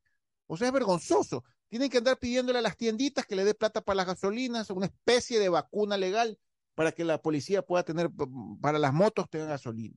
Y eso, todo eso es vergonzoso, pues el presidente prometió 1.200 Bueno, millones pues de sí, dólares. pero aparentemente sí los ha puesto. El ya. anterior ministro ofreció 12 millones de dólares y tardaron seis meses en Pero, pasar 12 pero mira millones lo que de me dólares, dijo, pero mira lo que me dijo Patricio Carrillo, que de, de acuerdo a las nuevas estrategias policiales ya no interesa tanto que el policía esté en la calle, sino que para eso están los medios tecnológicos. O sea, ya, ya es una posición de policía. Si ni funcionan las cámaras en el ya, lo COE, está- pues. oye, y ya lo están favor. bandereando como pot- potencial candidato presidencial o vicepresidencial. Pero si hace un mes nos quejamos de que no, no Eso es lo que no entiendo tampoco de la gente. La gente que, que, que fácilmente que, se deja Ah, comer al cuento. Ayer el ministro Jiménez, es que este es un problema heredado, heredado, solo llevamos mes- año y medio. Discúlpame, año y medio de gobierno es una locura. Ya basta el año y medio de gobierno. Si llevaran dos meses, yo te diría, bueno, si llevan dos meses. No que 100 días, bueno, llevan 100 días. Ya llevan año y medio de gobierno. ya, ya- basta de ese eh. pretexto cojudo de que puta, se me salió la palabra, disculpa. Basta de pretexto bobo de que ya se, ya llevamos año y medio de gobierno. Por favor, por Ahora, el, el asunto es sí, es heredado, nadie, nadie lo niega. Es que también hay los caraduras que ahora sa- sal- sacan a relucir de que esto recién comienza. No, esto es heredado. Y eso está bien que se diga que es heredado. Ahora, Fue la sembrado durante fue sembrado una década. y fue heredado. Ahora, también es cierto una cosa, hay que dar solución y ya hay más que un tiempo prudencial de ejercicio gubernamental para por lo menos ver perfiles de solución que no se los está viendo. Como por ejemplo, que entren las Fuerzas Armadas, diga lo que diga la Corte Constitucional, que entren las Fuerzas Armadas a todos los lugares en donde hay armas. Ellos tienen que saber dónde están los armamentos de los delincuentes, dónde están los delincuentes y que comiencen a incautar armas. Así como hicieron un plan piloto de dos, tres días aquí en eh, Urdenor en Samanes, que lo hagan en todas las ciudades y en todos los lugares en donde que armas. entren las Fuerzas Armadas a los centros penitenciarios a incautar todo el armamento que hay ahí adentro, a poner inhibidores de señal y a Por- prohibir el uso de celulares. Por favor, acaban de nombrar al quinto director general del SNAI, de la Servicio Nacional de Atención. ¿Sabe lo que queremos en la próxima intervención eh, oficial, ya sea en la sesión solemne de Guayaquil o en la de Quevedo, en la de Manta o en la que sea, en la de Cuenca, ahora que se viene la de Cuenca? Que digan que se ha decidido construir un gran centro reclusorio exclusivamente para el crimen organizado. Porque el presidente dice que esto no es un tema de delincuencia común, sino de crimen organizado. Sin embargo, a los mismos centros de reclusión llegan los de la delincuencia común, como los del crimen organizado, como los eh, apremiados por pensiones alimenticias, como los infractores de tránsito, entran a la misma hacienda, simplemente a distintos cuartos, pues entran a la misma hacienda, aunque a distintos corrales, para usar más un término de, de- de- de- de- de hacienda propiamente dicha. No, ya es momento de que se anuncie la construcción de un gran centro de reclusión, un, centro de privación de libertad, usen el término que quieran, con las condiciones necesarias para una estructura extraordinaria como la que hoy tenemos, estructura extraordinaria de la delincuencia, en un lugar alejado de las urbes. No estamos diciendo de que no tengan los elementos básicos para vivir ahí. Nadie les está diciendo que, prácticamente pues eh, el que llegue ahí eh, no, no pueda tener ni siquiera las normas básicas, me imagino, servicios higiénicos, camas, todo eso ya, pongan todo eso, pero un nuevo lugar. Ya la penitenciaría del litoral no, yo ayer veía, perdón, esta mañana veía justamente a estos delincuentes que le tiraron balas al, al UPC y que hirieron eh, de gravedad a la oficial de policía que estaba ahí de turno. Ahí los veo, van ahí hechos los que yo no fui, eh, ocho, nueve. ¿Ya a dónde los llevan? Los llevan a la penitenciaría. ¿En qué se encuentran en la penitenciaría? Se encuentran a sus jefes, se encuentran a quienes, a quienes les ordenan, se encuentran a los de la misma ralea, pero también se encuentran a otra gente que están por delitos menores, por infracciones de tránsito, o están. Y entonces terminan, lo que están es poblando más, están aumentando el ejército de delincuentes en un lugar conflictivo, ya como es la penitenciaría o como Esturios. O sea, están metiendo, les están engrosando el ejército delincuencial a, a, a, esta gente. Lo que deben hacer es construir, un, pero ya que se anuncie, un centro de reclusión aislado de las ciudades. Ah, que pobrecitos, que, que la familia no tiene cómo visitarlo, pues harán el esfuerzo de irlo a visitar eh, una vez al día, Pocho, aunque sea. peor es que la familia tenga que ir a recoger los cadáveres. pues, por Peor es que la familia, y no Por solamente, favor. y no solamente eso, sino que otras familias vayan a recoger cadáveres de gente que no tiene ningún vínculo con ellos, pero que igual terminan sucumbiendo ante, ante este tipo de reyertas. Entonces, por favor, entonces por eso, por eso pedimos menos palabras, más acción. Queremos que más bien ya no se condene a la delincuencia. Ya la hemos condenado todos. Ya, ya no condenemos a la delincuencia. Señalémosle, informémosle, al país acciones reales contra la delincuencia. Más presencia. Sí, es bueno lo de la consulta popular, que, que las Fuerzas Armadas estén en las calles, todo. Pero hasta que la gente vote sí, hasta que la Corte Constitucional en primer lugar apruebe esa pregunta, luego que la gente vote sí, todo eso, no, no esperemos. Las Fuerzas Armadas pueden actuar en el ámbito de sus funciones, entre otras la del control de armas. No, no estemos pensando en armar al país, sino más bien en desarmar a los delincuentes. Porque armar al país ahí sí significa que se puede ir totalmente de la mano de esta situación. Ahora nos vamos de politiquería y ahora la novedad es, vamos a armar el país para que todo ecuatoriano ande con un revólver. Estamos locos. Vámonos a una pausa y retornamos con, con otras temáticas de interés político. Ya volvemos. El siguiente es un espacio publicitario apto para todo público. Siga, siga. Señora, espere, no me empuje. Siga, siga. Qué pesadilla más fea. Ojalá existiera un lugar donde no te estén diciendo, siga, siga. Lo mismo que tu banco, pero aquí. ¿Existe un lugar como un banco pero sin el siga, siga? Lo mismo que tu banco, pero ¿Y aquí. se puede depositar y retirar como en el banco? Tu banco aquí. Lo mismo que tu banco, pero aquí. Encuéntralos en tu tienda, cyber o farmacia más cercana. Lo mismo que tu banco, pero aquí. Banco del Viaja Pacífico. conectado con Internet a más de 150 países al mejor precio con el chip internacional Smart SIM de Smartphone Soluciones. Estamos 24 horas en los aeropuertos de Guayaquil y Quito, pasando migración junto al Duty Free. También en Plaza Quil, local 55, en San Borondón, en la avenida principal de Entre Ríos. Lo importante es que cuando viajes estés conectado, sin esperar conectarte un Wi-Fi. Conéctate directamente con tu chip al teléfono celular que quieras llamar a través del WhatsApp o de manera directa. No lo olvides, Smart SIM de Smartphone Soluciones te espera en el aeropuerto con atención 24 La horas. día. alcaldía informa que ya puedes registrarte al programa Generación Digital. Si eres estudiante de primero de bachillerato, décimo y noveno año de colegio fiscal o fiscomisional, ingresa a www.generaciondigitalgye.com y regístrate para que puedas acceder a una de las tablets que la alcaldía te obsequiará para que estudies y te conectes al futuro. El bienestar de la gente se siente. Alcaldía de Guayaquil. Autorización número 609. CNE, elecciones 2023. Con Inmobiliar puedes transformar tus ahorros en una gran inversión. Todos los meses ofertamos un catálogo nacional de lotes, terrenos, casas, departamentos y más. Participa en las subastas públicas de bienes inmuebles y haz realidad todos tus proyectos. Consulta el catálogo y más detalles del proceso llamando a 1-800 Inmobiliar, 1-800-466-624 o visita nuestra página web www.inmobiliariapublica.es. Inmobiliar, bienes en venta todos los meses. Autorización número 447. CNE, elecciones 2023. La CNTEP E tiene como objetivo ser la principal proveedora de telecomunicaciones del país, con la oferta más competitiva del mercado, acceso, conexión, servicios de calidad y visión social.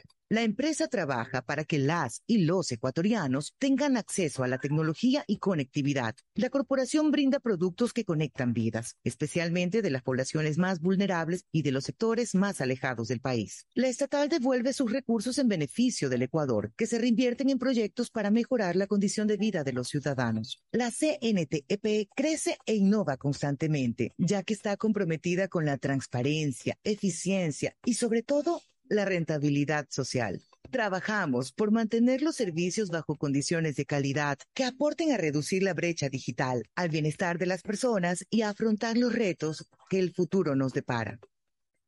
Autorización número 73. CNE, elecciones 2023. Diccionario de la Real Academia de la Electricidad. Lámpara. Adjetivo calificativo. Usuario que hurta energía y equipos eléctricos. Persona que reconecta el servicio por su cuenta luego de un corte por deuda. Cliente que intenta evitar los cortes con coimas. Usuario que es testigo de estos actos y no denuncia. Ser lámpara significa más de lo que crees. Evita que tu vida se detenga por gente lámpara y denuncia al 1-826-3537 o al 911. Con CENEL EP, tu vida sigue. Gobierno del Encuentro. Guillermo Lazo, presidente. Autorización número 599. CNE, elecciones 2023. Economarket para ti. Economarket para mí. Economarket siempre piensa en ti. Economarket, todo para ti. 24 horas, 24 horas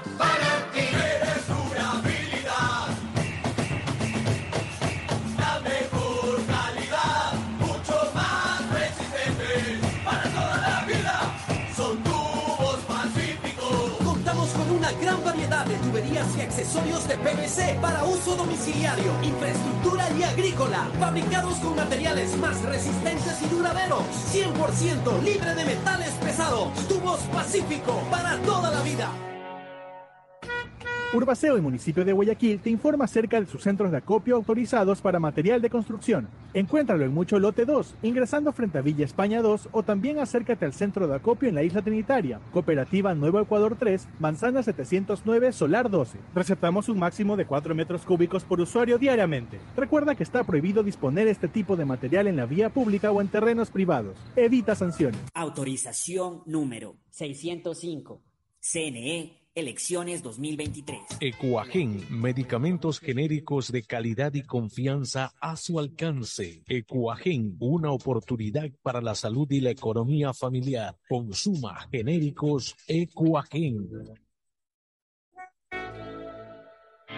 Compren Mole El Fortín. Todo para la familia y el hogar. Todo para la belleza y el deporte. Todo para la salud. Paga todos tus servicios y disfruta del patio de comidas. Mole El Fortín. Te conviene. La CNTEP tiene como objetivo ser la principal proveedora de telecomunicaciones del país, con la oferta más competitiva del mercado, acceso, conexión, servicios de calidad y visión social. La empresa trabaja para que las y los ecuatorianos tengan acceso a la tecnología y conectividad. La corporación brinda productos que conectan vidas, especialmente de las poblaciones más vulnerables y de los sectores más alejados del país. La estatal devuelve sus recursos en beneficio del Ecuador, que se reinvierten en proyectos para mejorar la condición de vida de los ciudadanos. La CNTEP crece e innova constantemente, ya que está comprometida con la transparencia, eficiencia y sobre todo la rentabilidad social. Trabajamos por mantener los servicios bajo condiciones de calidad que aporten a reducir la brecha digital, al bienestar de las personas y a afrontar los retos que el futuro nos depara. Autorización número 73. CNE, elecciones 2023. Pedagogía, diseño, medicina, arquitectura, comercio, turismo, nutrición, literatura, computación, psicología, trabajo social, electricidad, agronomía, animación digital. La verdad es que tenemos tantas carreras que ofrecerte que no nos alcanzan en esta cuna. Ven a la Feria de Estudios de la UCSG y descúbrelas todas. Te esperamos este 5 de agosto, de 8 a 17 horas, en la avenida Carlos Julio Arosemena, kilómetro 1 y medio. Tenemos muchas sorpresas y beneficios para ti. Universidad Católica de Santiago de Guayaquil. Nuevas historias, nuevos líderes. que conecta a cada pueblito, porque una familia con un mensajito, porque claro que estoy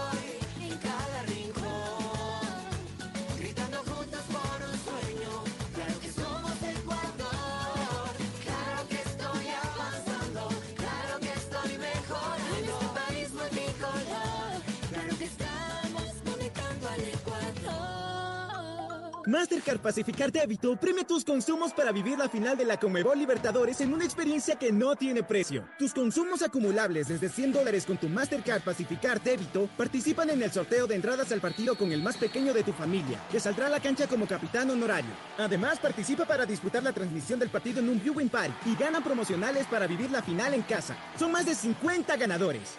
Mastercard, patrocinador oficial de la Conmebol Libertadores. Pacificar, historias que vivir. Banco del Pacífico. Ace dentro y fuera de la cancha con Bet593.es. Diviértete y gana con pronósticos en tenis y miles de eventos deportivos. Bet593.es, sponsor oficial de la Federación Ecuatoriana de Tenis, con el respaldo de Lotería Nacional. Aplican condiciones y restricciones. Bet593.es. Lo viven ellos, lo juegas tú. El deporte es bienestar. Por eso la alcaldía te invita a ser parte de sus cursos de fútbol en las categorías de 5 a 17 años. Juega, aprende y cumple tu sueño de ser un campeón. Para inscripciones, contáctate los siguientes números. Porque el bienestar de la gente se siente. Alcaldía de Guayaquil. Autorización número 3121. CNE, elecciones. La CNTEP tiene como objetivo ser la principal proveedora de telecomunicaciones del país, con la oferta más competitiva del mercado, acceso, conexión, servicios de calidad y visión social. La empresa trabaja para que las y los ecuatorianos tengan acceso a la tecnología y conectividad. La corporación brinda productos que conectan vidas, especialmente de las poblaciones más vulnerables y de los sectores más alejados del país. La estatal devuelve sus recursos en beneficio del Ecuador, que se reinvierten en proyectos para mejorar la condición de vida de los ciudadanos. La CNTEP crece e innova constantemente, ya que está comprometida con la transparencia, eficiencia y sobre todo la rentabilidad social. Trabajamos por mantener los servicios bajo condiciones de calidad que aporten a reducir la brecha digital, al bienestar de las personas y a afrontar los retos que el futuro nos depara. Autorización número 73. CNE, elecciones 2023. Sé una de las cinco personas que conocerán a Rafael Nadal con American Express de Banco Guayaquil. Cinco ganadores podrán ganar un meet and greet más entradas a la localidad American Express Box o 10 entradas a diferentes localidades para ti y un acompañante. Participa por cada 200 dólares en compras con tu American Express de Banco Guayaquil. Regístrate en www.americanexpressexperiences.com. Exclusivo para clientes American Express de Banco Guayaquil. Hay sonidos que es mejor nunca tener que escuchar. Porque cada motor es diferente. Desde hace 104 años, Lubricantes Cool mantiene la más alta tecnología y calidad en línea de aceites para motores a diésel y gasolina. Está hecho con una fórmula especial para dar excelente protección a todo tipo de motores, evitando el desgaste prematuro de pistones, anillos y árbol de levas ayudando a mantener limpio el motor y libre de depósitos que se forman por las altas o bajas temperaturas. Dele a su motor lo que se merece. Lubricantes Cool, la más alta tecnología en lubricación. 104 años preservando la vida de su motor. Lubricantes Cool. Cool es más lubricante.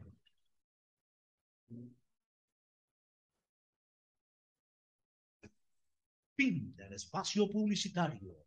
Usted está escuchando un programa de opinión, categoría O, apto para todo público.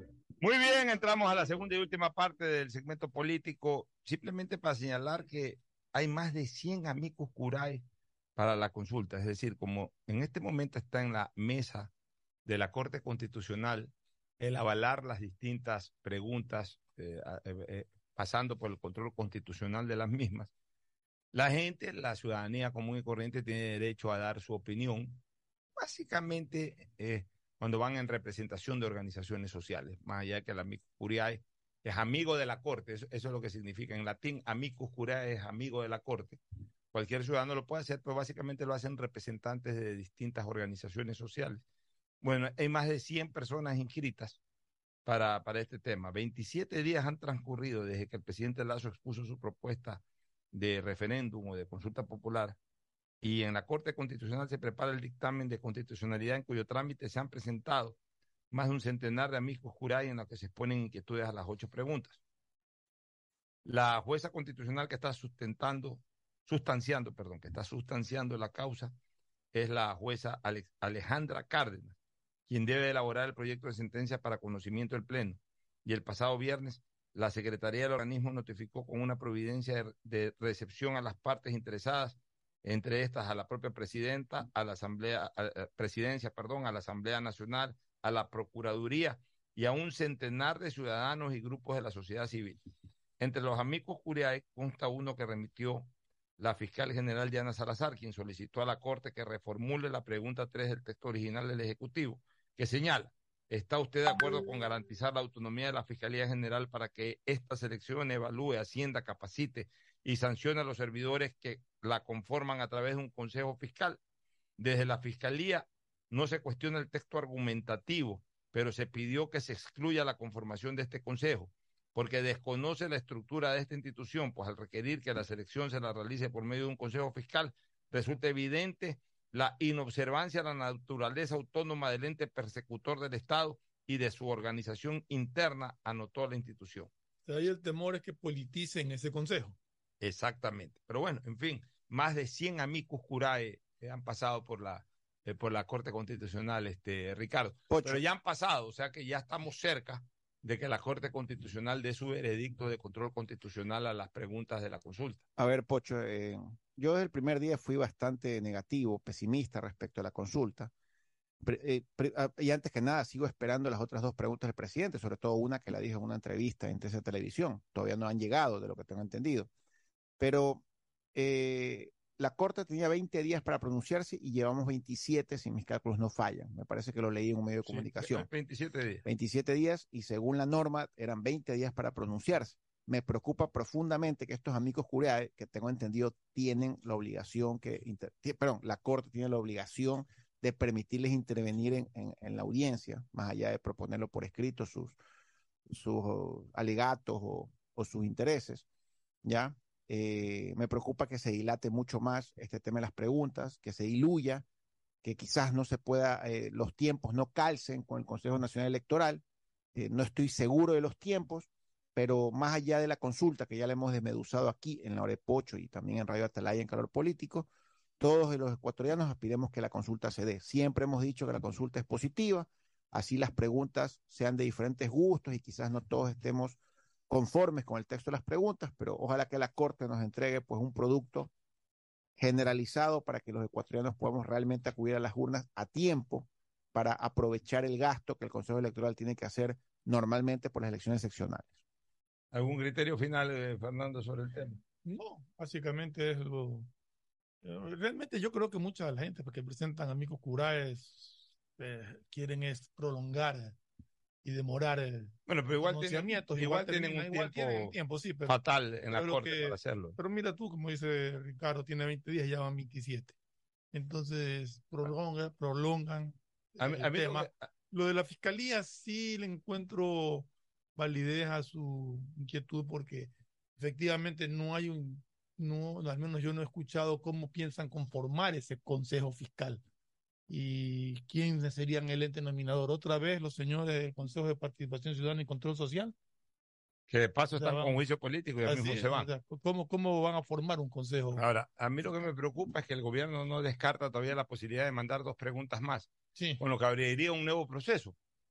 Claro, Un nuevo proceso yo creo que al hacerlo vía alcance no sería el a- caso. amicus curae y todo eso, porque se presenta dos preguntas más.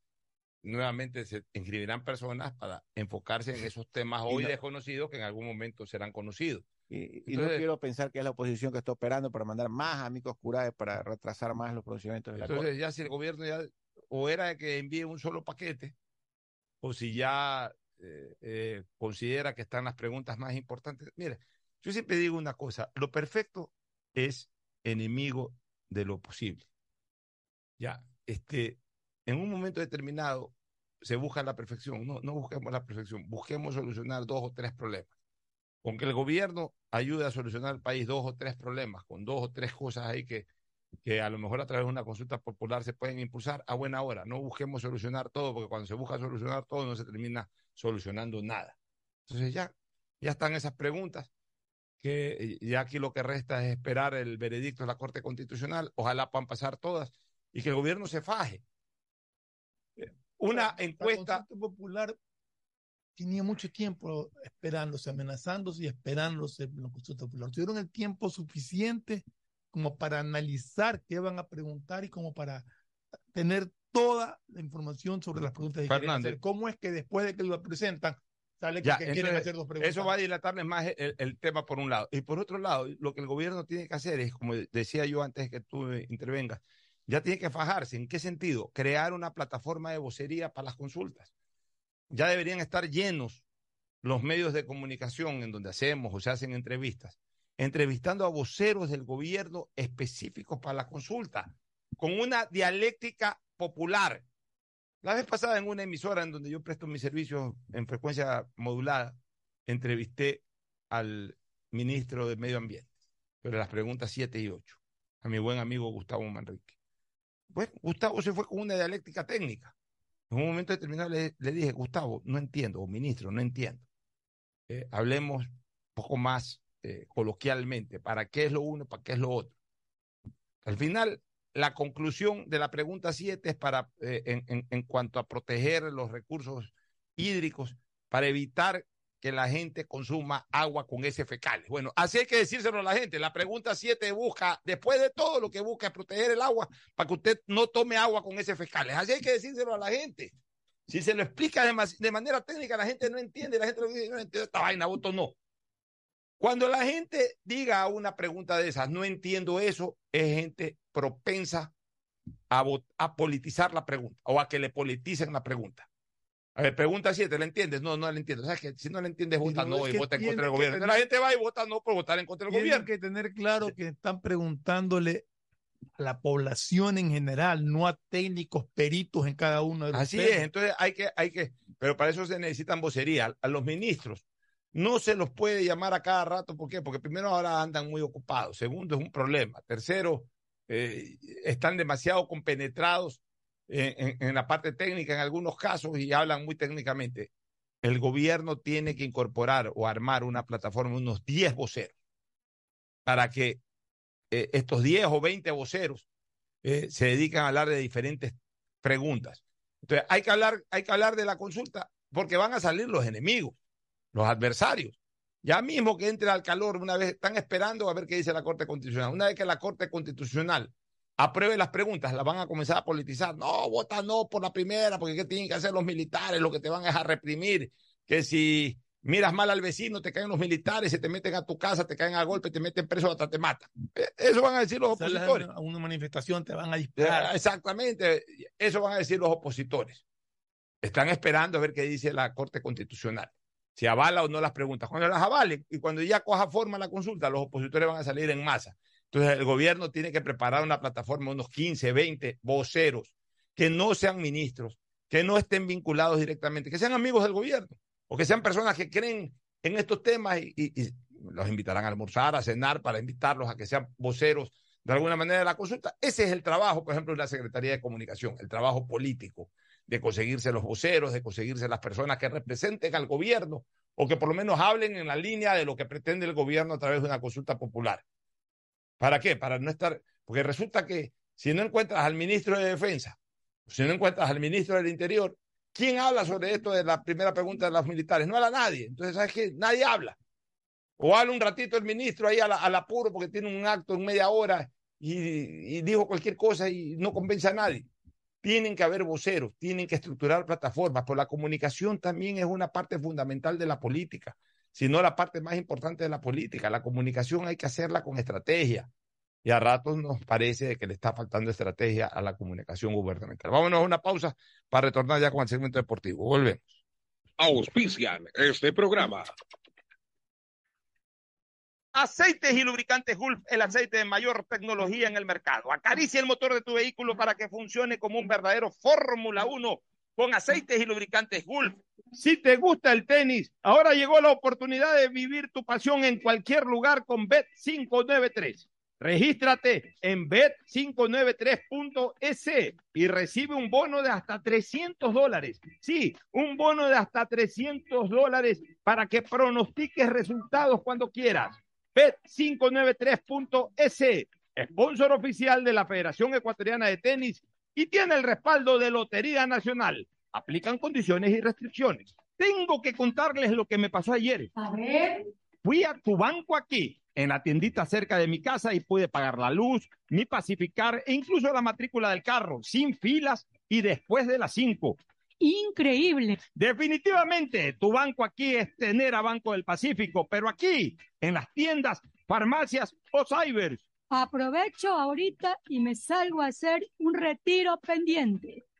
Con Inmobiliar puedes transformar tus ahorros en una gran inversión. Todos los meses ofertamos un catálogo de casas, terrenos, departamentos y más. Participa en las subastas públicas de bienes inmuebles y haz realidad todos tus proyectos. Más información en www.inmobiliar.gov.es. Mole el Fortín te conviene. Compren Mole el Fortín. Todo para la familia y el hogar. Todo para la belleza y el deporte. También para la salud. Paga todos tus servicios y disfruta del patio de comidas. Mole el Fortín te conviene. Cuando requieras medicamentos, solicita a la farmacia de tu barrio que sean genéricos de calidad. Y estos tienen que ser de Cuajén. Son de calidad y al alcance de tu bolsillo, al alcance de la economía familiar. Pedagogía, diseño, arquitectura, economía, medicina, comercio, turismo, nutrición, literatura, computación, psicología, trabajo social, electricidad, agronomía, animación digital. Son tantas las carreras que te ofrece la Universidad Católica Santiago de Guayaquil que no alcanzan a señalarse todas. Universidad Católica Santiago de Guayaquil siempre tiene sorpresas y beneficios para ti. Nuevas historias, nuevos líderes. El objetivo de CNT es ser la principal proveedora de telecomunicaciones del país, entregando ofertas competitivas, acceso a la tecnología y la conectividad. Conectamos vidas, llegando a las poblaciones más vulnerables y a sectores más alejados. Servicios de calidad que devuelven recursos al país para convertirlos en proyectos que mejoran las condiciones de vida de los ciudadanos. Nuestra visión social es crecer e innovar constantemente con transparencia, eficiencia y sobre todo comprometidos con la rentabilidad social. CNT, empresa pública. Mastercard Pacificar Débito premia tus consumos para vivir la final de la Conmebol Libertadores en una experiencia que no tiene precio. Tus consumos acumulables desde 100 dólares con tu Mastercard Pacificar Débito participan en el sorteo de entradas con el más pequeño de tu familia, que saldrá a la cancha como capitán honorario. Además, participa para disfrutar la transmisión del partido en un viewing party y gana promocionales para vivir la final en casa. Son más de 50 ganadores. Mastercard, patrocinador oficial de la Conmebol Libertadores. Pacificar, historias que vivir del Banco del Pacífico. La alcaldía de Guayaquil presenta su aplicación Mimuni, una app donde podrás acceder a servicios municipales, reportar incidentes en tu sector, información sobre obras, inscribirte en programas municipales y enterarte de todos los eventos que la ciudad tiene para ti. Descarga ya la app Mimuni en App Store y Google Play. El bienestar de la gente se siente. Alcaldía de Guayaquil. Autorización número 608. CNE, elecciones 2023. Viaja conectado con Internet a más de 150 países al mejor precio con el chip internacional Smart SIM de Smartphone Soluciones. Estamos 24 horas en los aeropuertos de Guayaquil y Quito, pasando migración junto al Duty Free. También en Plaza Quil, local 55, en San Borondón, en la avenida principal de Entre Ríos. Lo importante es que cuando viajes estés conectado, sin esperar conectarte un Wi-Fi. Conéctate directamente con tu chip al teléfono celular que quieras llamar a través del WhatsApp o de manera directa. No lo olvides, Smart SIM de Smartphone Soluciones te espera en el aeropuerto con atención 24 horas al día. Cuando se va la luz, tu vida se detiene. Evita los cortes pagando tu planilla en la APP de Senel EP o visita sus oficinas. Tu vida sigue. ¿Quieres conocer a Rafael Nadal en Ecuador? Bueno, cinco personas podrán hacerlo con American Express del Banco de Guayaquil. Participa por los Meet Grids, más entradas a la localidad American Express Box por cada 200 dólares en compra con tu American Express. Además, participa por 10 entradas dobles a otras localidades, exclusivo para clientes American Express de Banco Guayaquil. Con Inmobiliar puedes transformar tus ahorros en una gran inversión. Todos los meses ofertamos un catálogo nacional de lotes, terrenos, casas, departamentos y más. Participa en las subastas públicas de bienes inmuebles y haz realidad todos tus proyectos. Consulta el catálogo y más detalles del proceso llamando a 1-800 Inmobiliar, 1-800-466-624 o visita nuestra página web www.inmobiliariapublica.es. Inmobiliar, bienes en venta todos los meses. Autorización número 447. CNE, elecciones 2023. Mastercard Pacificar Débito premia tus consumos para vivir la final de la Conmebol Libertadores en una experiencia que no tiene precio. Tus consumos acumulables desde 100 dólares con tu Mastercard Pacificar Débito participan en el sorteo de entradas al partido con el más pequeño de tu familia, que saldrá a la cancha como capitán honorario. Además, participa para disputar la transmisión del partido en un viewing party y gana promocionales para vivir la final en casa. Son más de 50 ganadores. Mastercard, patrocinador oficial de la Conmebol Libertadores. Pacificar, historias que vivir. Banco del Pacífico. Claro que conecta pueblito, porque una familia con un mensajito, porque claro que estoy en cada rincón, gritando juntos por un sueño,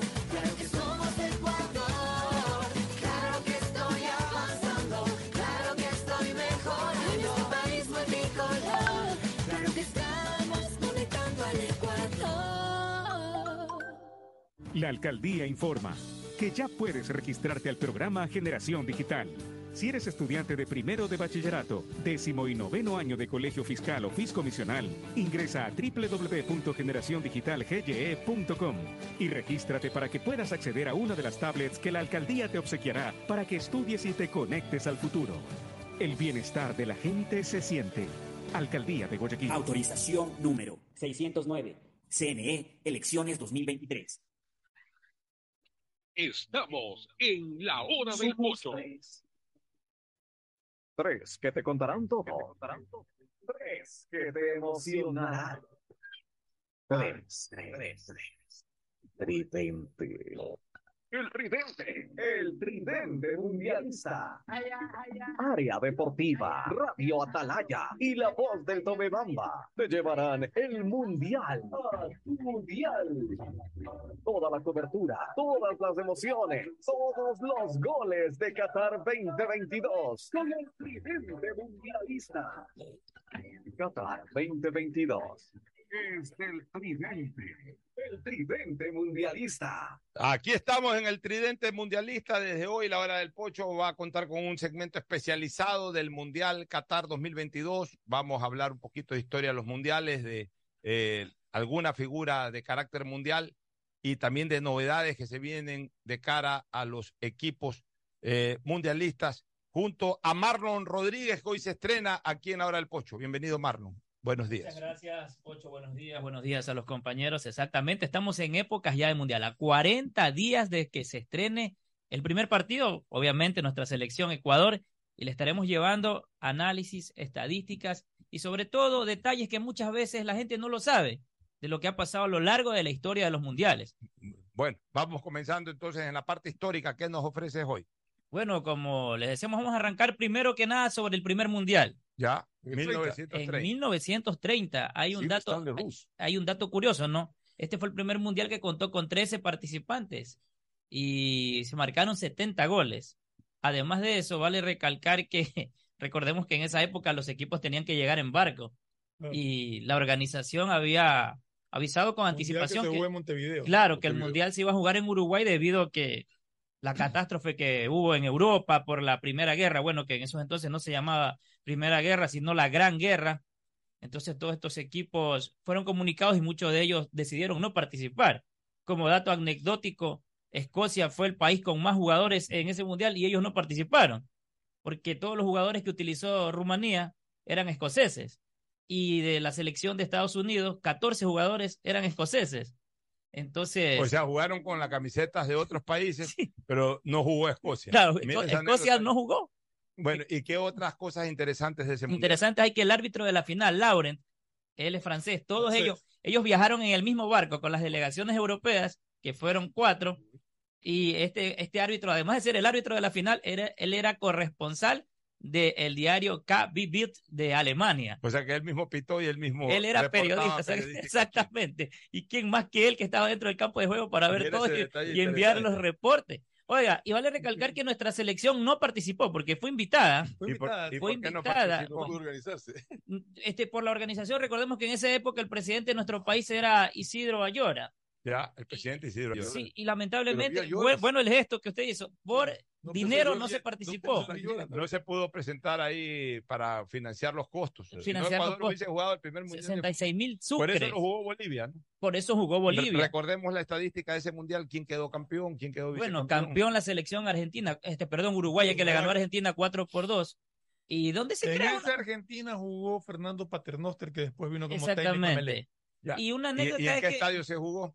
en el centenario, el esa época recién se había inaugurado. inaugurado en homenaje a los 100 años de la independencia de Uruguay, que fue en 1830. Uruguay se independizó 10 años después, Claro. 8 años después que el Ecuador, o lo que Sí. en esa época todavía no era. Ecuador. sí. Todavía no éramos Ecuador. Y eso como que no país. se jugó el primer partido en el centenario ¿Dónde por, se jugó por el primer lluvia. partido? Se jugó en el estadio Pioti, un estadio cercano a, a Montevideo, a las afueras. O sea que el dice. primer partido de los mundiales no fue en el centenario. No, por Mire, temas de lluvia. Ese es un detalle. Que- fue la primera final, sí, Mire, pero el primer partido Mire no. qué interesante lo que nos En el mes cuenta de aquí junio igual, ¿no? En el, el mes de junio y por las altas lluvias no, no Eh, se jugó. ¿Tiene detalles de quién fue el goleador, el resultado, el score del partido final? 4 por 2, bueno, y otra cosa es que Monti, el, el jugador argentino, sí. figura que Sí. luego fue campeón, ese mundial ya lo vamos a hablar luego, del 34, dicen, dicen que fue amenazado por, por la selección uruguaya para que no juegue, pero eso dicen que es mentira, que nadie lo amenazó, porque dicen que lo amenazaron para que no juegue porque era el jugador fuera de serie. ¿De qué? Del equipo argentino. del equipo Sí. argentino, era el jugador de moda y Pero lamentablemente después jugó por Italia. jugó por Claro, Italia jugó por Italia. eh. con el mando de Mussolini. Claro. Qué bueno, ¿no? Bueno, Claro. eh, ¿alguna otra novedad estadística de ese mundial? La estadística tenemos también que en este mundial varias selecciones se negaron a participar. Se negaron a participar luego ¿Por qué se negaron a participar? ¿Por estragos de la guerra todavía o por qué? estragos de la guerra, ¿Y la transportación? transportación y porque el europeo es muy orgulloso. Ya, bueno, vamos ahora con alguna figura para este mundial de fútbol que quieras rescatar el día de hoy. Bueno, vamos a rescatar a Luis Suárez. ¿ah? A ver, hablemos un poquito de Luis, de Luis Suárez. Luis Suárez, De ahora. Luis Suárez que vamos a hablar que él tiene siete goles. ¿ah? Si En los llegara en la historia de los mundiales, si llegara a marcar tres goles, entraría. a Fontaine. Bueno, Fontaine no, porque Fontaine marcó un- este, en un solo mundial 13 goles, pero acá entraría ese distinguido club de 10 goles que está Batistuta, está Teófilo Cubillas. Cubillas, exactamente. O sea, tiene siete goles en los dos mundiales. siete Eh, tres goles. mundiales. Él va a jugar su cuarto mundial. A ver, él jugó el mundial del 2010, Seis. Diez. O diez. después jugó el mundial del 2014 14 y dos, 18. y el 18. Va a su cuarto mundial. En el mundial del 2010, él fue el salvador de Uruguay, pues mete la penal, eh, mete la mano Mete penal, la pues la pelota se iba adentro Sí. contra Nigeria. Y, después el jugador penal. nigeriano en el último minuto falla el penalti, termina el partido yéndose a definición de penales y ahí gana Uruguay. Fue expulsado Suárez. Contra pero, Ghana. pero gracias, fue contra Gana, pero gracias a esa expulsión se impidió el gol y luego al fallar el penalti, pues este pudo sobrevivir Uruguay y terminar yendo a la tanda que finalmente la ganó. Y es el primer jugador en la historia de los mundiales en morder a un rival. Claro. nunca Claro. nunca Hay se había visto eso en toda la historia del fútbol mundial. Ese fue el mundial La Chiellini en el 2014. 2014. Claro. Claro, eso, es- eso es recordar. bastante joven. ¿Desde qué mundial ha visto ya directamente? Bueno, Porque- No, no, y eso después, ahorita vamos no, y un tema que se me quedaba, el goleador del 30 fue Coxis. Ya, Ah, ya. ya, eso, esos detalles. Entonces, de Suárez, ¿alguna otra novedad? Bueno, la novedad que va a entrar en el club de, de los 10 goles y marca 3 goles y sería también su último mundial. Ya. El último mundial de Lucho Suárez sería este. Perfecto. 35 Novedades, años. novedades de los equipos que se están preparando para el mundial.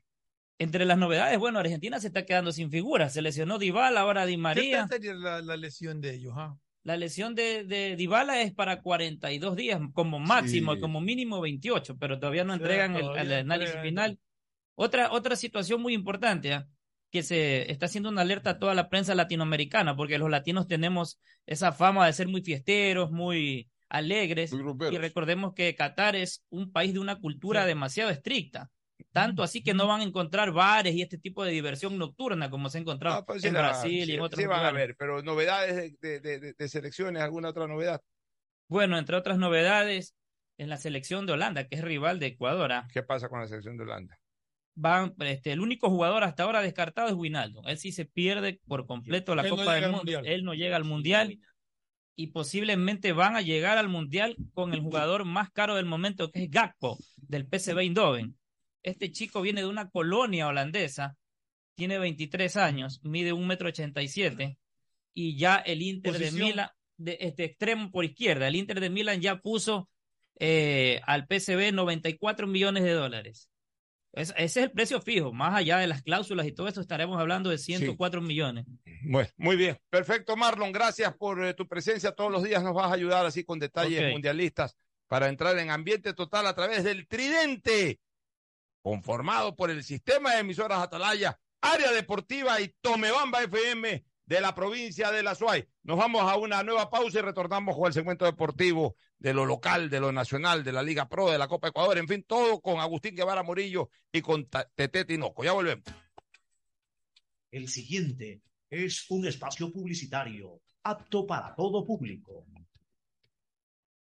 Siga, siga. Señora, espere, no me empuje. Siga, siga. Qué pesadilla más fea. Ojalá existiera un lugar donde no te estén diciendo, siga, siga. Lo mismo que tu banco, pero aquí. ¿Existe un lugar como un banco, pero sin el siga, siga? Lo mismo que tu banco, pero aquí. ¿Y se puede depositar y retirar como en el banco? Tu banco aquí. Lo mismo que tu banco, pero aquí. Encuéntralos en tu tienda, cyber o farmacia más cercana.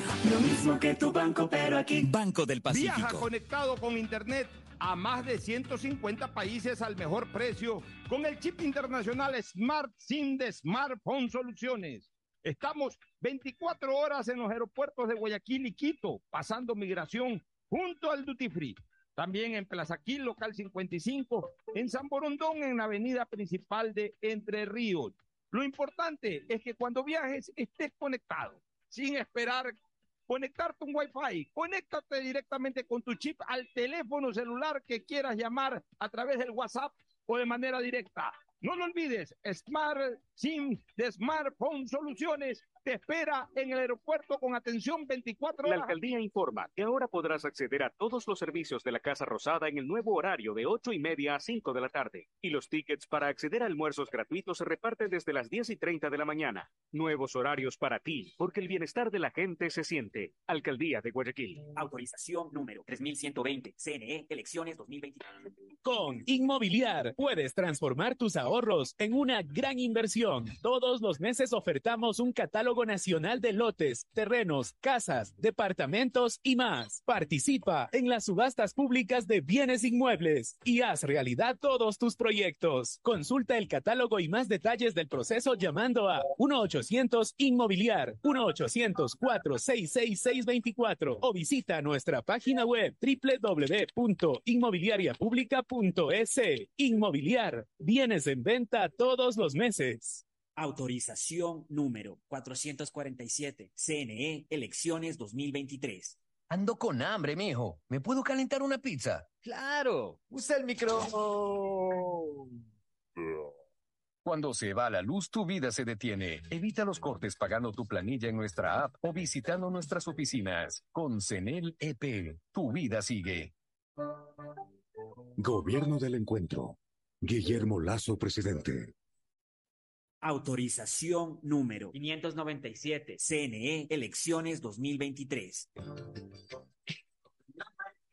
Para ti, Economarket, para mí.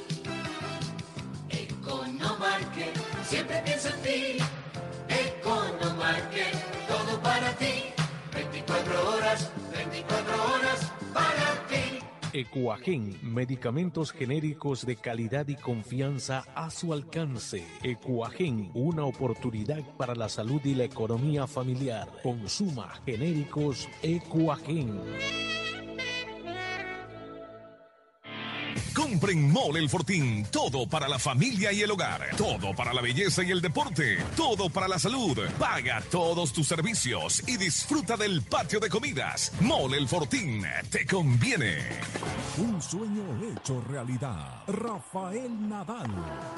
Por primera vez en Ecuador, el máximo ganador de torneos de Grand Slam, Rafael Nadal, frente a Casper Ruud, en Quito, 27 de noviembre, 17 horas 30, Coliseo General Rumiñahui. Entradas a la venta en Ticket Show. Compra tus entradas en diferido 3, 6, 9, 12 meses sin intereses con todas las tarjetas de crédito. Copaquía, Quito Bicentenario, Rafael Nadal, presentado por American Express Banco Guayaquil. Paga tus facturas a tiempo y obtén múltiples beneficios con la opción débito automático de Interagua. Puedes registrarte en el portal web www.interagua.com.es o a través de nuestra aplicación de Interagua disponible para iOS y Android. Recibirás el 5% de descuento durante los cuatro primeros meses de afiliación. Y con tus pagos al día participas en el sorteo de cinco tablets mensuales. Recuerda, paga tus facturas a tiempo con la opción débito automático de Interagua. Interagua, siempre contigo. Aplica solo para usuarios residenciales con facturas hasta 100 ¿Cómo dólares. medimos el progreso de un país? Podemos empezar midiendo los kilómetros que junto a Electrocables hemos recorrido, en los que hemos construido grandes logros que hoy nos acompañan, iluminando los caminos del desarrollo, dando calidad y seguridad a la energía, que ha llevado a Electrocables a obtener las certificaciones más exigentes. Arrancamos con una convicción y un compromiso. Y hoy Electrocables cumple orgullosamente 40 años haciendo las cosas bien. La alcaldía informa que podrás acceder a todos los servicios del Hospital Bicentenario de lunes a viernes de 8 de la mañana a 4 de la tarde. Aquí también podrás acceder a los servicios de Unidad de Enfermedades Infecciosas, Tomografía, Rayos X, Salud Mental, Fisioterapia. Trabajamos de corazón. Alcaldía de Guayaquil. Autorización número 606. CNE, elecciones La 2023. CNTEP tiene como objetivo ser la principal proveedora de telecomunicaciones del país, con la oferta más competitiva del mercado, acceso, conexión, servicios de calidad y visión social. La empresa trabaja para que las y los ecuatorianos tengan acceso a la tecnología y conectividad. La corporación brinda productos que conectan vidas, especialmente de las poblaciones más vulnerables y de los sectores más alejados del país. La estatal devuelve sus recursos en beneficio del Ecuador, que se reinvierten en proyectos para mejorar la condición de vida de los ciudadanos. La CNTEP crece e innova constantemente, ya que está comprometida con la transparencia, eficiencia y sobre todo la rentabilidad social. Trabajamos por mantener los servicios bajo condiciones de calidad que aporten a reducir la brecha digital, al bienestar de las personas y a afrontar los retos que el futuro nos depara. Autorización número 73. CNE, elecciones 2023. Pedagogía, diseño, medicina, arquitectura, comercio, turismo, nutrición, literatura, computación, psicología, trabajo social, electricidad, agronomía, animación digital. La verdad es que tenemos tantas carreras que ofrecerte que no nos alcanzan en esta cumbre. Ven a la Feria de Estudios de la UCSG y descúbrelas todas. Te esperamos este 5 de agosto, de 8 a 17 horas, en la avenida Carlos Julio Arosemena, kilómetro 1 y medio. Tenemos muchas sorpresas y beneficios para ti. Universidad Católica de Santiago de Guayaquil. Nuevas historias, nuevos líderes. que conecta a cada pueblito, porque una familia con un mensajito. Porque claro que estoy en cada rincón,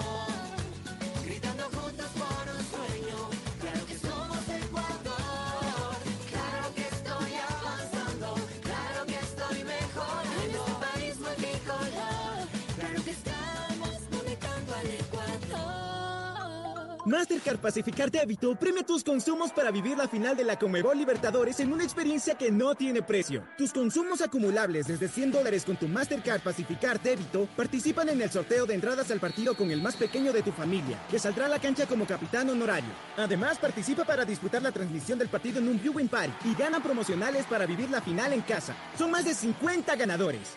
Mastercard, patrocinador oficial de la Conmebol Libertadores. Pacificar, historias que vivir. Banco del Pacífico. Un ace dentro y fuera de la cancha con Bet593.es. Diviértete y gana con pronósticos en tenis y miles de eventos deportivos. Bet593.es, sponsor oficial de la Federación Ecuatoriana de Tenis, con el respaldo de Lotería Nacional. Aplican condiciones y restricciones. Bet593.es. Lo viven ellos, lo juegas tú. La CNTEP tiene como objetivo ser la principal proveedora de telecomunicaciones del país, con la oferta más competitiva del mercado, acceso, conexión, servicios de calidad y visión social. La empresa trabaja para que las y los ecuatorianos tengan acceso a la tecnología y conectividad. La corporación brinda productos que conectan vidas, especialmente de las poblaciones más vulnerables y de los sectores más alejados del país. La estatal devuelve sus recursos en beneficio del Ecuador, que se reinvierten en proyectos para mejorar la condición de vida de los ciudadanos. La CNTEP crece e innova constantemente, ya que está comprometida con la transparencia, eficiencia y sobre todo la rentabilidad social. Trabajamos por mantener los servicios bajo condiciones de calidad que aporten a reducir la brecha digital, al bienestar de las personas y a afrontar los retos que el futuro nos depara. Autorización número 73. CNE, elecciones 2023. Sé una de las cinco personas que conocerán a Rafael Nadal con American Express de Banco Guayaquil. Cinco ganadores podrán ganar un meet and greet más entradas a la localidad American Express Box o 10 entradas a diferentes localidades para ti y un acompañante. Participa por cada 200 dólares en compras con tu American Express de Banco Guayaquil. Regístrate en www.americanexpressexperiences.com. Exclusivo para clientes American Express de Banco Guayaquil. Hay sonidos que es mejor nunca tener que escuchar. Porque cada motor es diferente. Desde hace 104 años, Lubricantes Cool mantiene la más alta tecnología y calidad en línea de aceites para motores a diésel y gasolina. Está hecho con una fórmula especial para dar excelente protección a todo tipo de motores, evitando el desgaste prematuro de pistones, anillos y árbol de levas, ayudando a mantener limpio el motor y libre de depósitos que se forman por las altas o bajas temperaturas. Dele a su motor lo que se merece. Lubricantes Cool, la más alta tecnología en lubricación. 104 años preservando la vida de su motor. Lubricantes Cool. Cool es más lubricante.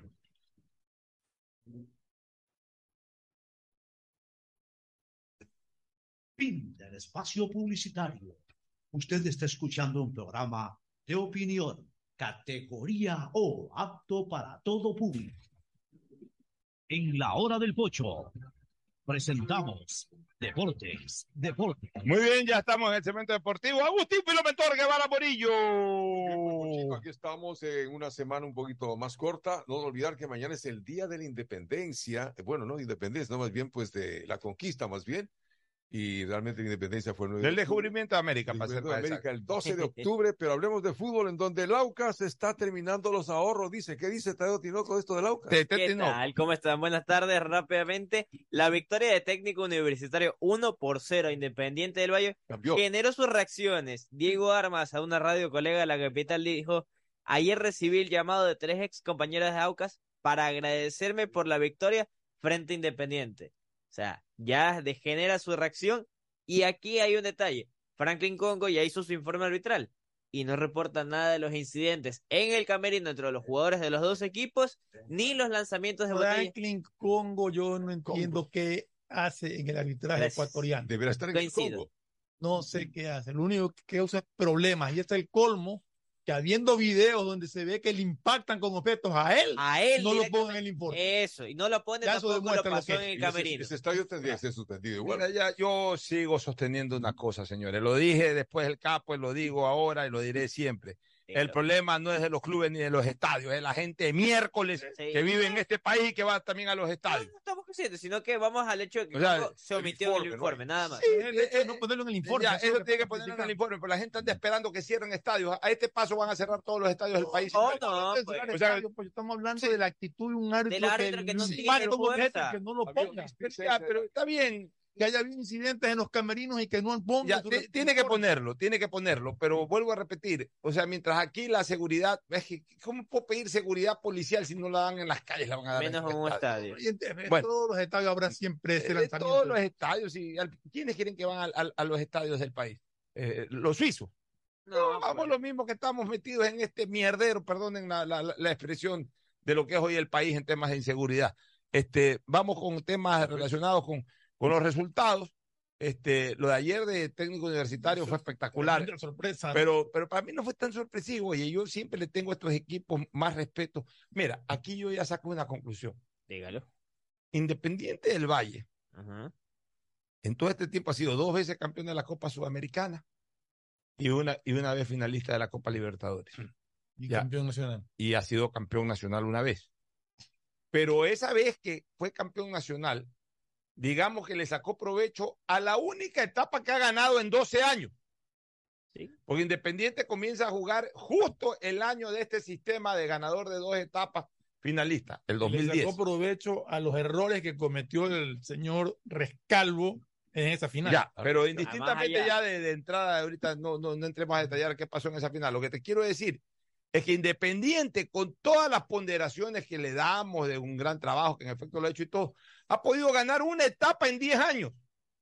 Mientras que aquí hay hinchas, y digo concretamente hinchas del Barcelona, que se ponen bravos porque Barcelona no gana las dos etapas. O sea, ya gana una etapa, que es complicado. La prueba es que Independiente ha ganado una etapa en 10 años. Y quieren que gane la segunda etapa. Y si no gana la segunda etapa, vota al técnico, vota- que se vayan todos. Que eh, la hay, que comenzar a elegir Barcelona finales. quedó campeón en el 2012 ganando las dos etapas. Tres veces Total. solamente, eh, pero eh, déjame, deja- pero déjame terminar. De su mi- baja. Ya. El 2016 Ganó las dos etapas. las dos Ya, etapas. y en Melero el 2013. Na- nadie más ha ganado dos etapas. Pero déjame terminar la idea. Barcelona, estoy hablando de Barcelona. Ganó esas dos etapas, ganó esos campeonatos ganando las dos etapas. Y, ga- y ganó una final contra, contra Liga. Pero, pero Y perdió ganó una, etapa. contra Emelec. Sí, Barcelona ha No, no, ganado. estoy- sí. Estaba haciendo un análisis. de- Eh, Así es. Barcelona ha ganado en, en dos ocasiones ambas etapas. Sí. Y Emelec ha ganado en una sola ocasión las Ambas dos dos etapas. etapas, correcto. O sea, en 10 años, en Tres 12 equipos. torneos, perdón, solamente dos, Dos equipos, equipos. en tres ocasiones Nada más. eh, se ha- han podido ganar las dos etapas el mismo año. Exacto. O sea, no es fácil. A ver, primero no es fácil ganar una etapa. ¿no? Y, Y, más aún mucho más, hay- tienen competencia y mucho más complicado es ganar en el mismo año dos etapas. Claro, Sin mucho embargo, menos. hacen un drama porque el equipo, un equipo no puede ganar también la segunda etapa. O sea, creen que es fácil ganar. La liga, que nadie le puede negar que es el equipo más exitoso, el, eh, de- el- el club más exitoso del fútbol ecuatoriano. La liga, ¿hace cuánto tiempo que no gana una etapa? Hace La última vez que ganó una etapa fue el, 2020. el 2019. No, pues en el Y antes- 2020. En el no. 2020 la segunda. Perdón, tres años ganó etapa. 2020, 2019, 2018, 2018 y 2015. Y 2015. Ahí están. Ya. Las, cuatro. Y, y más atrás, y más atrás, en el 2010, en el 2010, ganó una etapa. Nada más. Ya, o sea, ha ganado cinco etapas en 12 años. Para de contar. Y quieren que Barcelona gane las dos etapas en un año. Y encima, como no gana las dos etapas en un año, andan que sí, que, pero es que sí, es que hay que buscar al rival menos difícil. ¿Qué buscar al rival menos difícil? Juega la final con quien toque. Barcelona tiene que salir a jugar su fútbol contra el Aucas y luego en el último partido, como lo dijimos aquí con anticipación, tratando de acondicionar el equipo para que juegue lo mejor posible la final, recuperar jugadores. Ahora, ¿cuál es el jugador que hay que recuperar? Que ese es el trabajo de Bustos, Fidel Martínez, Emelec que se, ganó se ha alejado nueve- del gol. Emelec ganó nueve años etapas. Nueve años seguidos. Emelec sí ganó, pero, pero solamente una vez ganó Una las dos vez, etapas. Claro, una sola seguida. Otra, a eso me refiero, que en nueve veces seguidas que ganó etapas, nueve años seguidos que ganó etapas, Una sola- una vez ganó las dos. Ya, eso era que fracasaban. y- para que veas la, la, la, primero la desubicación. Hoy día les voy a dar palo en este fútbol a estos hinchas. Para que vean la desubicación de muchos hinchas que, que, que- que fútbol ven. Es que más allá, piensan que FIFA, como usted dice, que coger es seleccionar al rival y ya está. Esto no es así, es partido a partido. Es un local de Barcelona, pero en cambio allende distancia, ¿no? Pero necesito nomás en la sierra, hay la preocupación de los equipos que pueden llegar, porque aquí está ya opcionado el Aucas, que Depende de este ver, partido, veamos- la veamos- Católica veamos y tal vez el Independiente. Aucas- ¿Qué va a pasar? Aucas hace dos fechas lo dábamos ya Segurísimo. como seguro. Segurísimo. ganador, hace dos, tres fechas. Y de repente empezó a, a complicarse solo. Aprobó los dos últimos partidos. Y ha tenido, a- a- a- realmente Aucas ha tenido suerte porque los que podían complicarle la vida también se han quedado. Y también súmele que fallado. viene de una pues. goleada a un técnico universitario que fue la más abrumadora de los últimos partidos, 5-2, y ahí viene dos empates seguidos 0 por 0. O sea, Aucas vino en debacle. ¿Cuál es la próxima fecha para ir? La ya ir, próxima eh, fecha que va con horario unificado, porque se va a jugar de la siguiente, de la siguiente manera.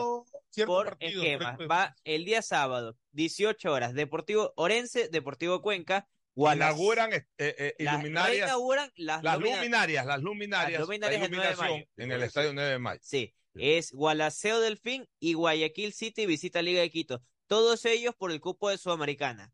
Ya. Van por el cupo de Sudamericana. 18 horas, sábado 18 horas. Todo el sábado. Sábado, viernes Sábado, fútbol. No hay Viernes viernes fútbol. Ya, El- ojo, la. Liga de Quito no solamente está peleando cupo de Sudamericana, la Liga de Quito es el único equipo fuera de, ya Independiente está clasificado y Barcelona también, fuera de Aucas y Católica, es el único equipo con posibilidades en el acumulado para llegar a Copa Libertadores. Correcto. Ya Liga no tiene chance para, para pelear la clasificación a la no. final, pero sí, ante dos resbalones el Aucas puede superar al Aucas y quitarle el tercer cupo de Copa Por Libertadores. acumulado solamente queda un cupo disponible. Uno nada más. Indirectamente Porque uno. Gana el, el- está el Ya está el de Barcelona. primera etapa que es Barcelona, el ganador de la segunda etapa y el de la Copa Ecuador. O sea, que queda solamente por acumulado un cupo. Ya, como, pero es que como liga no puede eh, clasificar ya, no, no sé si matemáticamente, pero realmente más- no puede clasificar a la final, entonces no, no, no, no, va, no va a ocupar ese segundo yo cupo. Yo creo que el más opcionado de todos para llevarse ese cupo del acumulado es la Católica.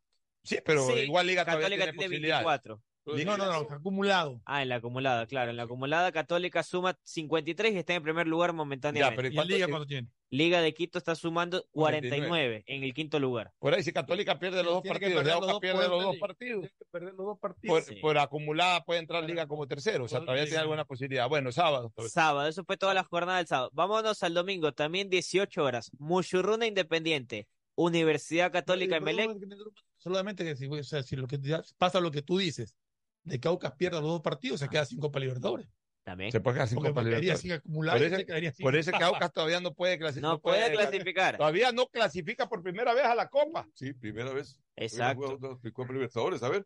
La, la jornada del domingo estábamos con la Universidad Católica Emelec y Barcelona en Los Chirijos recibiendo Aucas. Todo- Todos 18 horas. Domingo. Domingo. Y, y, y lunes no hay. El lunes están los que des- descienden. Los que descienden. Ya está el 9 de octubre descendido, que recibe al cuadro de Cumbayá. Y luego está Técnico Universitario versus Macará. O sea, mira que los cuatro que Pero están ahí en la- las últimas posiciones coinciden en esta fecha que juegan entre sí. Mera Sí, coincidencia. pero yo diría que técnico ya se salvó. Ya técnico Pero se salvó, igual, pero Pero Macará. la pelea Macará con que Macará, juegan a la misma hora. Pero por no eso es que lo ponen. Por eso Y, que lo y ponen. de todas maneras, técnico todavía está ahí. ¿no?